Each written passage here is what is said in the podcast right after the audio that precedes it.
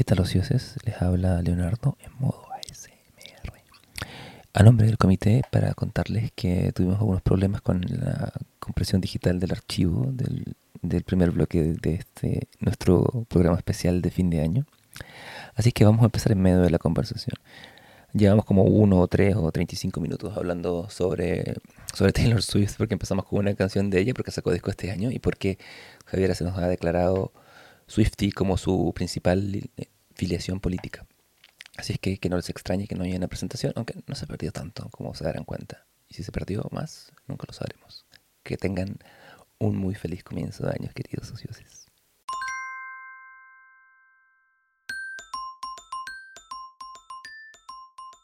Por disco. Sí, yo también creo. Yo tengo que decir. Yo espero que se venga la, la nueva reversión de 1989, que yo creo que es la que viene. Aunque no es mi disco favorito, Taylor Swift. ¿Ya? No, a mí, a mí creo que debe ser. Tiene una canción, mi que, se, segundo tiene una canción que se llama Blank Space que me parece una gran Sí. canción, que tiene una línea increíble que es If the trouble was worth the pain, ¿cómo es? Eh, you can tell it when it's over if the trouble was worth the pain, que es una gran frase del pop. Tengo que decir que por cosas de gente con la que yo he salido en el pasado me gustaba la Taylor Swift en su primer disco pop, No. country, sí, pero es con mal, mal- mal- mal heredado.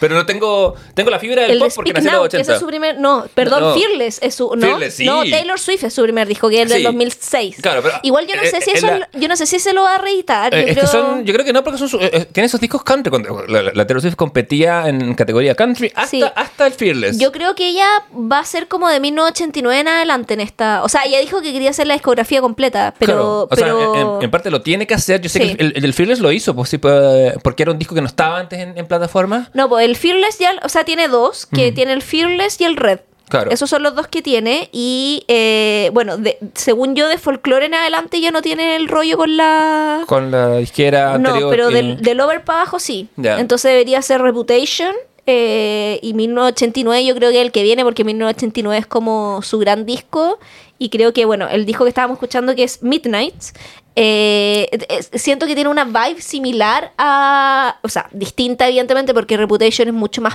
pop eh, como... Puta, como de los 2000, ¿cachai? Claro, como Sparkly Pop. Claro, como que este es un pop un poco más indie, Mm. ¿cachai?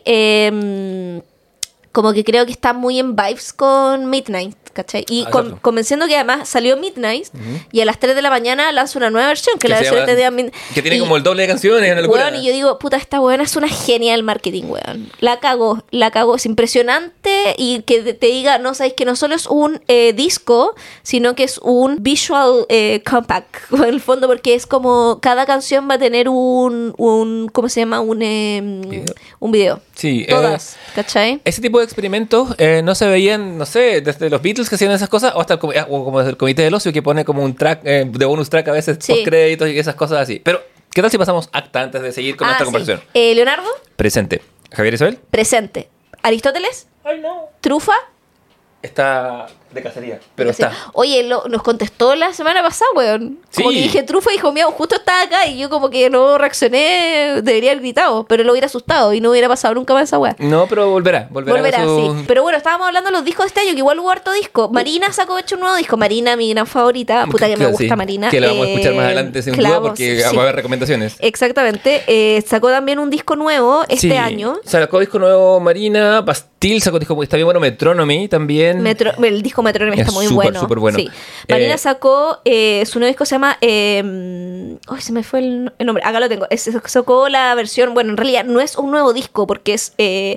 Electra Heart es un disco de. Bueno, reeditó dos discos. Hizo la versión platino de Electra Heart, que es un disco del 2012. Ujú. Diez años después hizo una versión platino. Y hizo una versión extendida, en realidad, de un disco que es del 2021, que es Ancient Dreams in a Modern Land. Pero sacó como también una versión extendida de Ancient Dream in a Modern Land. Entonces, en estricto rigor, no son discos absolutamente nuevos, más son nuevos. Ah, sí, podemos, decir. podemos achicárselo a 2022. También Arcade Fire, los Arctic Monkeys sacaron The Car, que es un disco un par- un po- con un poco de revoluciones menos que los anteriores, pero los Monkeys no ¿Qué te, gu- fallan. te gustó el de Arctic Monkeys? Me ¿Qué gustó, te- me gustó. Sí, a mí también me gustó, Creo- ¿sabes? pero sabes que creo que no es un disco de singles, es un disco para tenerlo en, no sé, si en vinilo o una plataforma que, te- Sí. que escucharlo continuamente. No tiene como grandes chispazos, pero es una Es un disco más que competente. Bueno, Harry Styles no sonó hasta el cansancio. Sí, bueno, Bad Bunny sacó un nuevo disco, un verano Pero, sin ti, puta. ¿Cuándo no? Eh, No, Leonardo no sacaba uno desde el 2020. en serio, yo Sí. creo que bueno, siento que saca discos que a cada rato. No, Eh, o sea, basta. De tu odio por Bad Bunny. Ey, ey, como que, weón, tener un poco de talento para algo. Oye, no, yo, me me- yo, me- me voy a agarrar una pelea a cuchillos por Bad Bunny, así ¿Eh? que te aviso. Yo, bueno, acá voy a la cocina a buscarlos. eh, no, encuentro, no sé, tengo mis. Bueno, en fin. Ya. Ya. Bueno. Es incómodo. Eh, Cries in Puerto Rican. Sí, no, sí, Christ in Puerto Rican, no voy a decir nada. Mm. No voy a decir nada porque nada merece ser dicho. Bueno, también eh, Kendrick Lamar sacó un nuevo disco. Sí, No estábamos hablando de Mr. Morale and the Biggest Strippers. Eh, puta, es bueno el disco de Kendrick Lamar, weón. Es bueno, es bueno, bueno. es bueno. Sí. No, nada que decir, el disco es bueno. Sí, eh, ¿qué más? La Beyoncé tiene un disco nuevo, ¿no? Eh, sí, pues. no, el- el- pues disco. Sí, sí. O sea, por favor, es Renaissance. Sí. O sea, de hecho, yo no sé qué es más grande, si el Renacimiento o Renaissance, ¿cachai? Como Sí, que ha sido ¿qué más importante para la cultura. para la humanidad? Eh, sí. yo creo que Beyoncé a esta altura es más importante Pero que ¿sabéis qué? Vinci La- eh, eh, si bien el disco está bueno, Mm. la, la, fanática... A mí me gusta Beyoncé, más no soy de esa fanática brígida de Beyoncé. Como que yo ya soy... Uno tiene que tener su fanática y yo soy de la de Taylor Swift. Ah, esa, esa es tu militancia. Claro, es que esa es la weá. Yo creo que uno tiene militancias, pero te pueden gustar muchas cosas. Sí, a mí me gusta mucho Beyoncé, más no soy, no, no milito en ese partido, milito en el de Taylor. Dentro del pop, porque tú tenés que militar por una diva pop al mismo tiempo. En, en otra. Por generación, quizás, ¿no? Claro, ¿cachai? Exacto. ¿Y en los 90 militabas por, en los 2000 militabas por Britney? ¿Por Eh, Cristina? no, militaba por Britney. Ya. Sí, y antes militaba por Madonna. Sí. Bueno, es que antes, es que antes era, la Madonna Supremacy, ¿cachai? Lo- Tenía, Sí, no sé, de No, Gibson o otras por cosas muy... No, milité muy por. Britney, bueno, milité, fui al concierto de Britney, bueno, fue el concierto Madonna también, no, yo siempre he sido muy popera, me gusta mucho el pop, ¿cachai? A mí igual, le he hecho la culpa a Robotech, pero de eso hablaremos en otro capítulo. Sí, yo le echo el- la culpa a mi papá que escuchaba mucho rock, entonces como me gustaba Ah. el rock, pero por separación también de querer como escuchar otras cosas, de ir al pop, ¿cachai? Ah, no, mi papá escuchaba mucho pop y siendo mi papá un padre joven... No, eh, mi papá me- me escuchaba poco traspasó- pop, o sea, mi papá encontraba que los Rolling Stones eran pop. Vaya. Era rockero duro, po, weón, de Entiendo, entiendo. Tull, ¿cachai? Ah. Onda, ese rock, Ah, como ¿cachai? progresivo. Claro, Led Zeppelin, entonces como que le gustaban los Rollings, pero lo encontraba pop. Los Beatles lo encontraba pop, no encontraba que fuera rock, ¿cachai? Entonces como, claro, a mí me gusta mucho el rock progresivo también. De hecho, yo he ido a ver a, Pink, a Roger Waters, ¿cachai? Mm. A mí, Como... a mí me gusta harto, crecí con Pink Floyd, pero encuentro- lo encuentro un poco pasado acá, el, rock progresivo, no puedo Es que yo creo que el rock progresivo responde a una época, ¿cachai? Entonces Sí, yo sí, lo sí. veo como producto de nostalgia de algo que ya no sucede, que era en la época del rock progresivo, Que es porque... tener sueños, que tener, que Es que, yo, es que yo creo que el rock progresivo viene como una respuesta de corte a la música de la época y en, y en ese sentido, y súper experimental y todo, y me parece bacán porque sin rock progresivo no tendría grupos como Queen o no tendría experimentaciones sonoras como las que tenía ahora, ¿cachai? O sea, no tendría caleta de artistas que ahora hay, y me gusta, pero lo veo también como un ejercicio apocal. No creo que exista rock progresivo como en, es- en esa clave ahora, ¿cachai? No, como que por- creo que ahora el indie un poco que Agrupa meó todo. toda la música, Claro, porque el, el- en efecto, como decís tú, es una respuesta al, al monolito del pop, en efecto, que está Exacto. surgiendo. Y ahora, claro, la- ¿qué respuesta hay? El, el reggaetón se impuso como un monolito. Reggaetón es el monolito de Sí, nuestros po, tiempos, ¿cachai? exacto. ¿Y qué se le escapa? El indie un poco. eh, Entonces, el, poco el- más. el indie, creo, para nosotros, no sé, que escuchamos Metronomy, Metronomy el nuevo pasado acá, acá de nuestra época, ¿cachai? Como en un... Sí, que, le- que pasó acá porque antes, antes, claro, an- antes, antes era el hippie, ahora es el hipster, ¿cachai? Esa es la Sí, evolución, po, la evolución, exacto, como el paralelo perfecto. Oye, te voy a robar esa, antes era el hippie, ahora era el hipster. Te la, te la rega- te la regalo como, como No, ofrenda. pero te voy a, te voy a, te- la voy a decir quoting. No, Quoting, te, te la, te la regalo como ofrenda de paz por haber insultado a tu, a tu conejo malo. Bueno, ya, la acepto. Eh, ver, sí. Y bueno, eh, lo, lo que legaban que me quedo con Renaissance es la fanaticada de Beyoncé que como que... eh, esperaban que Beyoncé hiciera algo más como lo de Taylor, como Ya. un como visual album, visual album, así se llaman, Como el último que había tenido, como. Lemon, ¿no es cierto? Que había sido igual Es- bien espe- intenso. Esperaban eso, ¿cachai? Mm. Esperaban una. Y como que es como saqué las canciones eh, eh, con un arte impresionante. Este caballo de diamante y ella arriba, weón, desnuda como una amazona. Weón, que solo Beyoncé puede hacer. A sus pero, cuántos años, porque Beyoncé ya tiene. Claro, eh, eh, edad eh, mayor. esperaban eso y no, no, no, no había eso. por- pero todavía pueden pasar cositas, creo yo, ¿no? Sí, hay un tema en general cuando la gente se hace expectativas y le cobra expectativas al artista y, le- y pasa todo, pasa con las películas, pasa con... Pasa con... Tiene, tiene mi edad, es del 81. Año del gallo. Que la gente le, pide, le empieza... Se hace... Dice, va a salir una nueva película de X franquicia, de X director, va a salir un nuevo disco de tal... Viene tal serie... Y la gente se hace ilusiones y construye una película mejor que la que va a ser y después, le- Claro. lo- eh, que está bien, es, es parte de, tu, de, de lo que pasa en tu cabeza. Pero no está bien después cobrarle sentimiento al, No, po. al, al artista por la obra porque no fue lo que tú querías que fuera, ¿cachai? Sí, exactamente. y, ese- y por eso el fandom nos hace mal. Bueno, y el otro disco también de este año que me gustó caleta fue Motomami, el de Rosalía. Hay gente que lo odió porque Ujú. espera- querían como el, el- el- querían como algo similar al disco anterior de Querían que siguiera apropiándose culturalmente de los gitanos. Claro, querían, Roma, querían el mal querer, que era el disco anterior, que es a toda raja. A mí me gusta mucho el mal querer, pero querían como un mal querer 2 y Rosalía está en una bola muy como de, de los mismos músicos, porque es como que tú le veías al novelista que escribía la misma novela. Que siempre, que siempre es una es una dicotomía más. Es que se pasa mucho en la música. Los grupos que, que hacen siempre lo mismo versus los grupos que quieren variar. Voy a mostrar mi carnet diciendo es como la, es como la pelea Blair versus Oasis, ¿cachai? De los 90. Todo el tiempo, que sí. Oasis hizo- hace siempre lo mismo. Que tú puedes juntar canciones al azar de Oasis y armar un disco nuevo y parece que fuera un solo disco. Y Blair es el, grupo que evoluciona, que hace cosas distintas cada vez. ¿Viste esa serie de Netflix que es sobre el pop? Que hay un capítulo que está dedicado íntegramente a esa batalla de Oasis versus Blur. No, pero escuché el podcast porque esa, estaba, Sí, esa serie, esa serie está de sí. lo escuché Y el- ahí, claro, la, la tesis es que Blur gana la batalla, pero Oasis te- se queda con el himno. Sí, es que los singles de Oasis son muy buenos. Weón, es, que es brutal. que es que es es que Es ridículo. A mí, es que es ridículo porque yo, no soy es, fan de es Oasis. como que la web encapsula una década.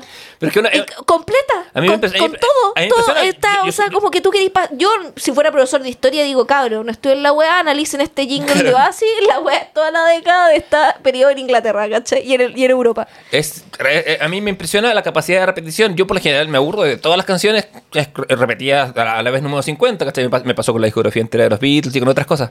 Pero los singles de Oasis los puedo escuchar mil veces y siempre me emocionan, siempre me llegan. Y me parece que el valor de eso, o dónde está esa magia, no lo sé, pero lo capturaron Claro, que, bien. w- eh, que ahí está como. Par de borrachos. Porque w- Wonderwall, Hermano. supuest- su- Wonderwall supuestamente el gran himno. Sí. Pero para mí es Don't, Don't Look Look Back in Anger. sí. Don't Look Back in Anger, pero, pero también Es una- que Don't Look Back in Anger a mí me. Como que me. Es que. eh, por, por la obra de teatro. Puede ser, no además- sé, pero para mí la música Mm. tiene. Y aquí me voy a poner. psico- me voy a ir de, lo- de los hipsters a los hippies. Ahí Jodorowsky. Pase Alejandro, siéntese a la mesa. Me pasa una weá con la música que no me pasa con ninguna otra arte. Como que es una weá como...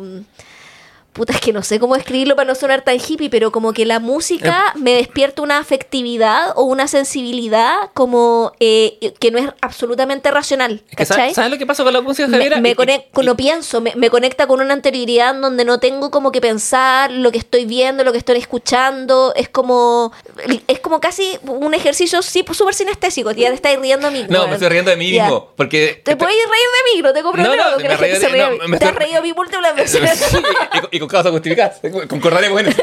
Sí, Pero no, sí. me, voy a- me, me reía de mí mismo porque me- cuando te escucho te voy a decir que la música nos conmueve y nos lleva al éxtasis de lo sublime con una facilidad impresionante, que fue lo que escribí hace poco para promocionar libros de música en Felpecta, que Ah, es un poco ya. lo que me estás diciendo tú. Pero y, es y- y- cierto, y que lo dice Kant, hermano, no lo digo yo, lo dice, lo dice Lee Manuel, eso no sigue. Eh, La música es el arte más conectado con lo sublime por algo, nos mueve, nos mueve la fibra. Si tú escuchas una canción en vivo con una orquesta grande, Sí. Eh, y por eso los recitales, aunque sean caros, están bien pagados, weón. Y por, y eso te, cobran lo que te cobran, Sí. ¿cachai? Porque en, una- en una vida, en- o sea, de hecho yo sostengo que, que la en, nuestra vida post post moderna en que, en que ya no hay em, no está el éxtasis de lo religioso, la gente ya no va a las catedrales, la gente va a los conciertos, los conciertos son las catedrales de esta época, ¿cachai? Y por, y por eso Y, de ahí- también... y ahí se tienen experiencias religiosas de trance musical. Sí.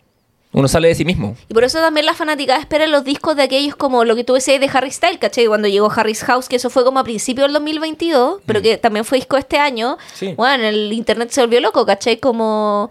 Y está bien esperar como los discos, la música nueva de tu artista, ¿cachai? Ese disco de Harry Styles parece que hubiera salido hace cinco años de todo lo que lo hemos escuchado en Bueno, reels, en propagandas, en cosas así. Es que es muy bueno, weón. Igual siento yo que un- es muy bueno, pero creo que es un disco que también está pensado como mucho para el TikTok. Hay Sí, una comercialidad sí, ahí. hay- hay una A diferencia de otros discos, como que el de Taylor Swift tiene algunas jingles que tú puedes decir, ya, esto está pegado como para el TikTok, como, hi, it's me, no, the problem is me. Tú decís, ya, esto es muy TikTokeable. Pero hay otros Es que Harry es más generación Z que todos los Sí, anteriores. pues, ¿cachai? Como creo que- yo. O- como- de- o su lógica como artista es esa, se presenta así. Claro, ¿cachai? Como en el fondo, como, pero creo que, que, claro, la misma, inclusive la misma Rosalía, ¿cachai? Tiene como en Motomami hay weas que son tiktokeables y otras que no, ¿cachai? Sí. Como, pero creo que el disco de Harry Styles es súper tiktokeable. No sé si eso es malo o bueno, no voy a hacer un análisis de industria porque uno, no soy música y dos, que paja hacer un análisis de Sí, industria. digamos que para ser músico. Eh, Eh, pero no. pero, ¿cachai? Sí, No sé. ya, o sea, son, son dos gigas de producción, ¿cachai? Y, y- y- Es como, de nuevo, siempre voy a volver a los Beatles porque son más fáciles de analizar. Ah, Que trabajaban para el LP, ¿cachai? Como que Sí, el. Sgt. Pepper tuviera un, surco que estuviera pensado porque en esa época lo- el último surco se repetía en los, en los tocadiscos, Mm. ¿cachai? Como esas cosas. Me parece que jugar con el formato es propio de, de- de- de una generación. Parece que hubieran pasado cinco años en esto. Cuando- Ahora que dije lo de, lo de Harry Styles, pensé como empecé a pensar en todas las cosas que pasaron. Sí. Que el- la- nuestro tema. Bueno, y Motomami también, si tú pensáis que sentís que estáis escuchando Motomami hace cinco años y no, salió este año, ¿cachai? Sí, bueno, es que también la- la- el tema de la reproducción, ya no física, ¿cachai? Sino en, en, eh, de- de- todo en plataformas tipo Spotify y tal, hace que como que se peguen. Aparte que la cultura del fit, la cultura del- del- de la colaboración, yo por eso pensaba que, que Bad Bunny había sacado un disco el año pasado también, porque, porque el weón apa- aparece como invitado en otros, en otros temas y otra gente aparece en sus temas, ¿cachai? Y así un artista nunca sale de la palestra, siempre está... Sí, de una siempre forma está ahí otra- como de alguna u otra manera. Sí. Bueno, la Florence and the Machines también sacó disco nuevo, que era el Dance Fever, que bueno, a mí me encantó. Hay algunos que siento que flopearon, Mm. como no me gustó el de tanto el de, bueno, el de The Card de Arctic Monkeys a mí me gustó, pero no me gustó tanto el de Drake, weón. No, tampoco. O sea, perdón, no el de Drake, el de Drake me gustó, el de Weekend, weón, no me gustó nada, Ah. el de Down FM.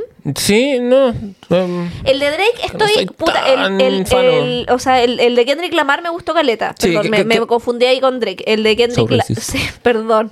El de Kendrick Lamar me gustó, es que Kendrick Lamar a mí me gusta harto igual. A mí me gusta, me gusta, pero no, no me convence del todo. Esa generación, de esa generación el que más me gusta es Frank Ocean. Ah, ya. Encuentro por Y país al Wii, el de Arcade Fire, ¿qué te pareció? Me gustó igual. Sabes que igual tiene, tiene un tema Sí. que es buenísimo. eh, que lo tengo, lo tengo entre mis, mis gustados del año, que es eh, eh, The Lighting. The Lighting 2. Bueno, que es el. ¿sí se llama? Eh, ¿Es el nuevo Arcade? Pues The Lighting 1 2. Sí, po. Sí. El bueno, el, Lighting 2, el, eh, eh, para los, ¿cómo se llama? Nuestros eh, ocioses que son K-Popers, también, bueno, por probable BTS tuvo algún nuevo que es Proof, que dejó la caga. que fue antes de irse a la Mili, ¿o ¿no? Porque Sí. les toca la Mili. Es que yo creo que igual ellos dejaron grabado un montón de contenido en el fondo pensando esta wea, ¿cachai? Y también Blackpink, que a mí me gustan más que BTS, debo decir, eh, sacaron Bored Pink, que, que es un álbum más bueno que la chucha. Desconozco, no, me, Eh, no he entrado en esas yo, aguas. yo empezaba a entrar en esa agua y bueno. profundas esas sí, aguas. es- es- o sea, pero de manera muy somera, onda cacho, tres grupos. Mi madre de los 60 años está más introducida, está más entrada en esas aguas que Puta, yo. no lo dudo, weón. Placebo también sacó un álbum, Let, Let Me Go. ¡Wow! Placebo. Sí. Eh, eh, pff, eh, yo para mí Placebo sigue atrapado a fines de- del 2006. Eh, pero, es, pero es como un po- eh, a mí, yo lo escuché no me gustó mucho. El de Metronomy Small World me gustó harto, debo decir. Post Malone también sacó 12 Carat Touch, eh, H. Sí. Ese El- no lo he escuchado tan a profundidad para una... Liso también sacó un nuevo El álbum. Lizzo tiene una canción que se llama About Damn Time, Sí, que es una gran es bueno canción. el especial de Liso, a mí me gustó. Es que Liso es seca, weón. Sí, tremenda, es, es muy buena. música, además, como... Sí. No- porque claro, de repente pensáis que estas personas son solo cantantes, más no, ¿cachai? No, Eh, es, es- que se nota igual. Aparte que conforme van pasando los años, los que quedan Sí. eh, son los que tienen una cierta sapiencia para inventarse, reinventarse, Sí, para probar cosas creo que nuevas. este fue un muy buen año para sacar música, a diferencia del año anterior. Siento que los discos que salieron el año anterior, pienso, no sé, en cromática de Lady Gaga y todo, todo- como, todo- como todavía estábamos un poco en pandemia. Sí, estábamos en pandemia. Eh, o sea, supuestamente seguimos, pero como estábamos en una pandemia más como todavía de cuarentena y cosas, Claro. y, y, este- ¿cachai? Como que no, no tuvieron como el input que tuvieron los discos que salieron este año, sumado que volvieron los conciertos en masa Yo- eh, a lo largo de todo el mundo, ¿cachai? Yo creo que es, es- eso motiva, porque este es el año de que- en que los, los artistas vuelven a hacer giras, ¿cachai? Que, que- que era su gran fuente, y sigue siendo su gran fuente de ingresos más que los discos. Entonces, eh, hay, hay mucha más energía en, en este- Sí. en- en esta producción. El. ¿Qué te iba a decir? Eh, ah, la Charlie XCX también sacó. También sacó, conocía sí, sí, sí. Que tiene una canción que se llama Yuk, que me gusta mucho. Y que viene la palusa ahora, ¿o no? Según yo estaba en la... Es que bueno, Creo son sí. tantos artistas. No, veo los carteles de la Palusa porque me deprimen un poco y, me y siempre me recuerdan que debía haber ido el primero y nunca más. la wea. Igual quiero ir el de ahora, weón. Voy a ver si me dan la, los dineros. ¿Los dineros? Sí, estoy esperando los resultados de los fondos de cultura. Cualquier fondo de cultura van a pagar por tu entrada. O sea, el- o sea sí, No, po, van, van a pagar por otras cosas que te van a permitir ir a los Eso, al final ¿cachai? es eso. Claro. Pero bueno, el año, en efecto, eh, Está terminando. está terminando. Por fin. Ha terminado por fin. Eh, fue un año igual un poco intenso, siento. Yo partí con varias fracciones, una de las cuales, el, para mí, el eje no pandemia, pandemia es súper fuerte. Los- Sí, como yo- que me, yo- me yo distorsiona creo- la memoria, Yo en creo que este fue un año. Yo creo que los dos años de pandemia los sobrevivimos un poco, como que sobre. O sea, guardando Como las proporciones. Sí, como que sobre una enfermedad, una guerra, una, un, un periodo, ¿cachai? Como medio apocalíptico, que nunca antes habíamos vivido. Sí, Yo, pero o que sea, no estaba preparado, porque que tampoco no, era... No, que era todo nuevo, Sí. Y ahora estamos viviendo, creo que todo el 2022 fueron los post de la pandemia, ¿cachai? Como en todo término de ¿Hasta, cosas, hasta, cuándo- ¿cachai? hasta cuándo usamos mascarilla? Hasta junio, julio, ¿no? Por ahí. O sea, el primer semestre yo me acuerdo estar haciendo clases con mascarilla, ¿cachai? Como ir a clases con... con y, Y, mostrar, y tener que mostrar el, el pase de movilidad. toda esa hueá fue hace hueá. relativamente poco. Yo creo que la primavera estuvo muy marcada por los excesos. Sí, Por la- y, y cuando digo excesos, no digo solo el debauchery y el alcohol y la weá, sino que me refiero a, a, a lo emocional, que todo se sentía increíblemente más intenso. sí, y también como por los desbordes, porque por ejemplo, a mí ¿Mario nunca me? Ah. eh, no, me había- nunca me había pasado tener alumnos que estuvieran, no sé, haciendo clase y le vinieran ataques de pánico, por ejemplo, ¿cachai? Eh, y, y- y otra serie de, de problemas ligados a la sa- salud mental, que ahora ya parece como chiste repetido, pero, pero que tiene que ver también con eso de haber estado dos años encerrado y las consecuencias que eso trae, no sé, para un adolescente terminar sus dos años de colegio lejos de sus amigos, ¿cachai? Perder esa weá que... Ingre- Ingresar a la universidad y no tener tu primer año de, No, po. de joda, porque To- el- la parte de la experiencia universitaria es que tu primer año suele ser más ligero porque andáis en otra, andáis descubriendo otras cosas de la vida. ¿Cachai? y Entonces, ahora las como. descubriste por O, chat. o lo mismo tú con el trabajo o en tus relaciones de pareja, ¿cachai? Yo creo que, claro, si, si sobreviviste. Bueno, hablemos de ese tema. No, no, que yo tengo tejado de ir. Yo No, también, o no, sea, mentira, estamos- no, mentira. pero- bueno, pero tú, estás- tú vas a pasar el año nuevo con tu pareja. Sí, Más yo no. pero bueno. pero ya. Puta, es que te podría hacer tantas tallas, pero creo que no. ¿Para qué? no, yo, pero yo lo, lo, lo, lo acepto y lo- Te puedes reír de mí, Javier. No, pero qué- es que yo no soy mala. Ese es el. Yo Pero puedes soy- ser traviesa. Sí, pero creo que reírme tiene eso ser mala, ¿cachai? ya, pero, pero, lo, pero, pero lo que voy es que uno, si las, las parejas que sobrevivieron los dos años de pandemia, yo, yo he hablado con también otras parejas al respecto, como que este año ha sido sufrir mucho los embates de, de la sobrevivencia esos dos años, ¿cachai? Como las parejas que sobrevivieron esos dos años sin problema, porque yo creo que o sobreviviste los dos años o te separaste entre medio, ¿cachai? Sí, con todo lo que yo implicaba. Como que no hay término medio. Entonces, como que los que sobrevivimos, no es como que la sobrevivimos y es como, bueno, sobrevivimos la pandemia y ahora estamos mejor que nunca. Mentira, sobrevivimos la pandemia y este año ha sido atroz, ¿cachai? Porque como... eso también aplica para los individuos. Yo creo que también eh, no podemos, a mí me impresiona, porque es, es propio de la naturaleza humana obviar los problemas que nos están siendo. Todo el tiempo. Pero, pero yo creo que a mí el recovery de la pandemia no se me ha pasado todavía. No, Ah, yo ¿cachai? estoy como, siento que estoy... Yo siento que estoy en un túnel, como el de Doctor Manhattan. Ah, pensé como el de Ernesto Sábato. No, no, por favor. Estoy en un estoy en un túnel que es el de Doctor Manhattan y me están quitando el anillo. ¿Cachai? Vaya, vaya. Voy a empezar a, pero todavía estoy en el túnel. Sin más metáforas de anillo, por favor. No, pero eh, el anillo con el que él olvida Ah, su, su- sí, no, el anillo. Va a recuperar tus poderes.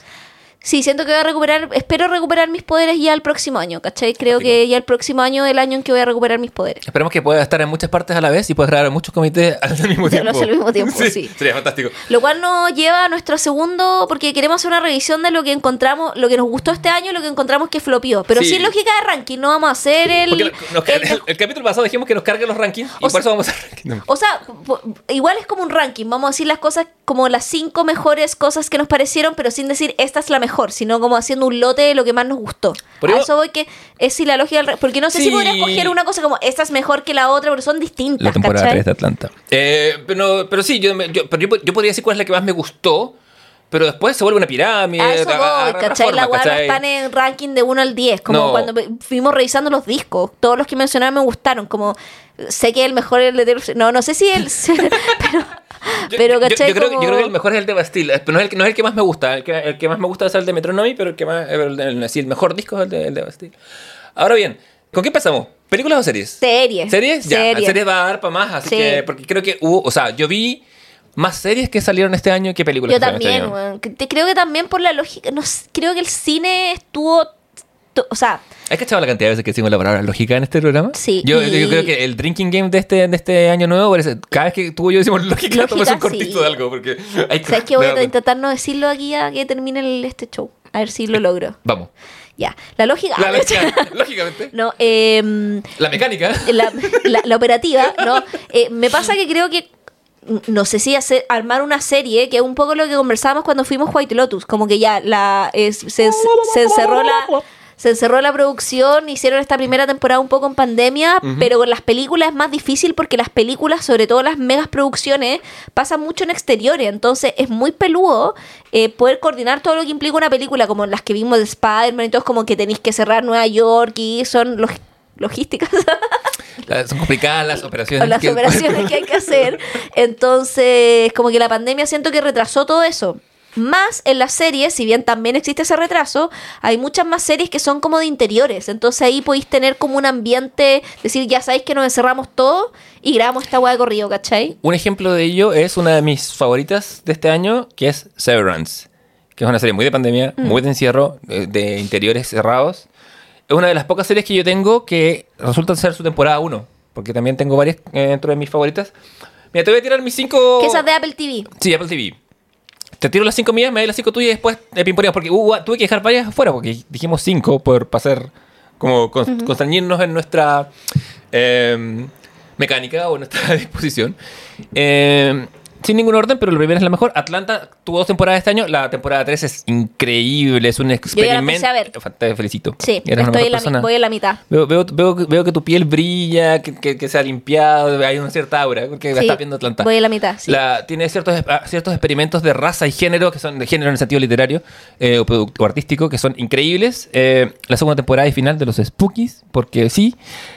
La, la tercera temporada de Barry, que es, que está En tremenda. esa habíamos coincidido, yo también la había notado. Sí, yo había abandonado. Severance se me había olvidado, pero es que no la he terminado a ver. Entonces yo creo que por eso no la... Sí, la, la tengo ya Gonzalo abandonada. lo terminó, ¿no es cierto? Creo que no tampoco. ¿En serio? Mira, es te- que te- ese es mi problema. Como él no la siguió, eh, como que dije. Está está- muy enganchado con la primera. Ah, pero después le vino el, el pero es chaparrón de pegado. que sí, po, Sí. entonces está ahí como.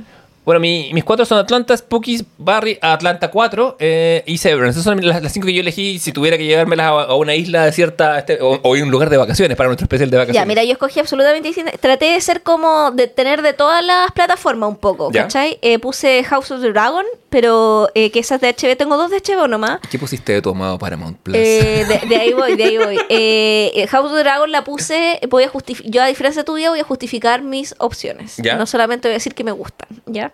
Que lo cual está muy bien, por supuesto. Pero House of Dragon, eh, yo creo que, bueno, tú no viste Game of Thrones, No. pero cuando veíamos Game of Thrones, Es la gente que la, sí, que la veíamos, eh, lo bacán de House of Dragon era que llegaba como comunidad a, la, a ver la weá, ¿cachai? O sea, de, de Game of Thrones, ¿cachai? sí, pues un poco, Sí, como sí, que... sí, es que a mí me gusta muy poco la fantasía, entonces por eso no, no engancho con esas cosas. Pero y como un poco comunidad que para White Lotus pasó un poco lo mismo al final de temporada. La gente, o sea, posteando memes, la guasta en la red al tiro, ¿cachai? Como con House of Dragon pasó eso. En una serie muy... Hoy voy a estornudar en cualquier minuto. Si hablo raro es porque tengo, literalmente hablo el estornudo en la punta de la nariz. Y lo eso era lo bacán de House of the Dragon, que tú veías y ve- yo veía mis redes sociales y veía, no sé, pues una amiga aquí con el picoteo listo y foto a la tele, ¿cachai? Con el opening.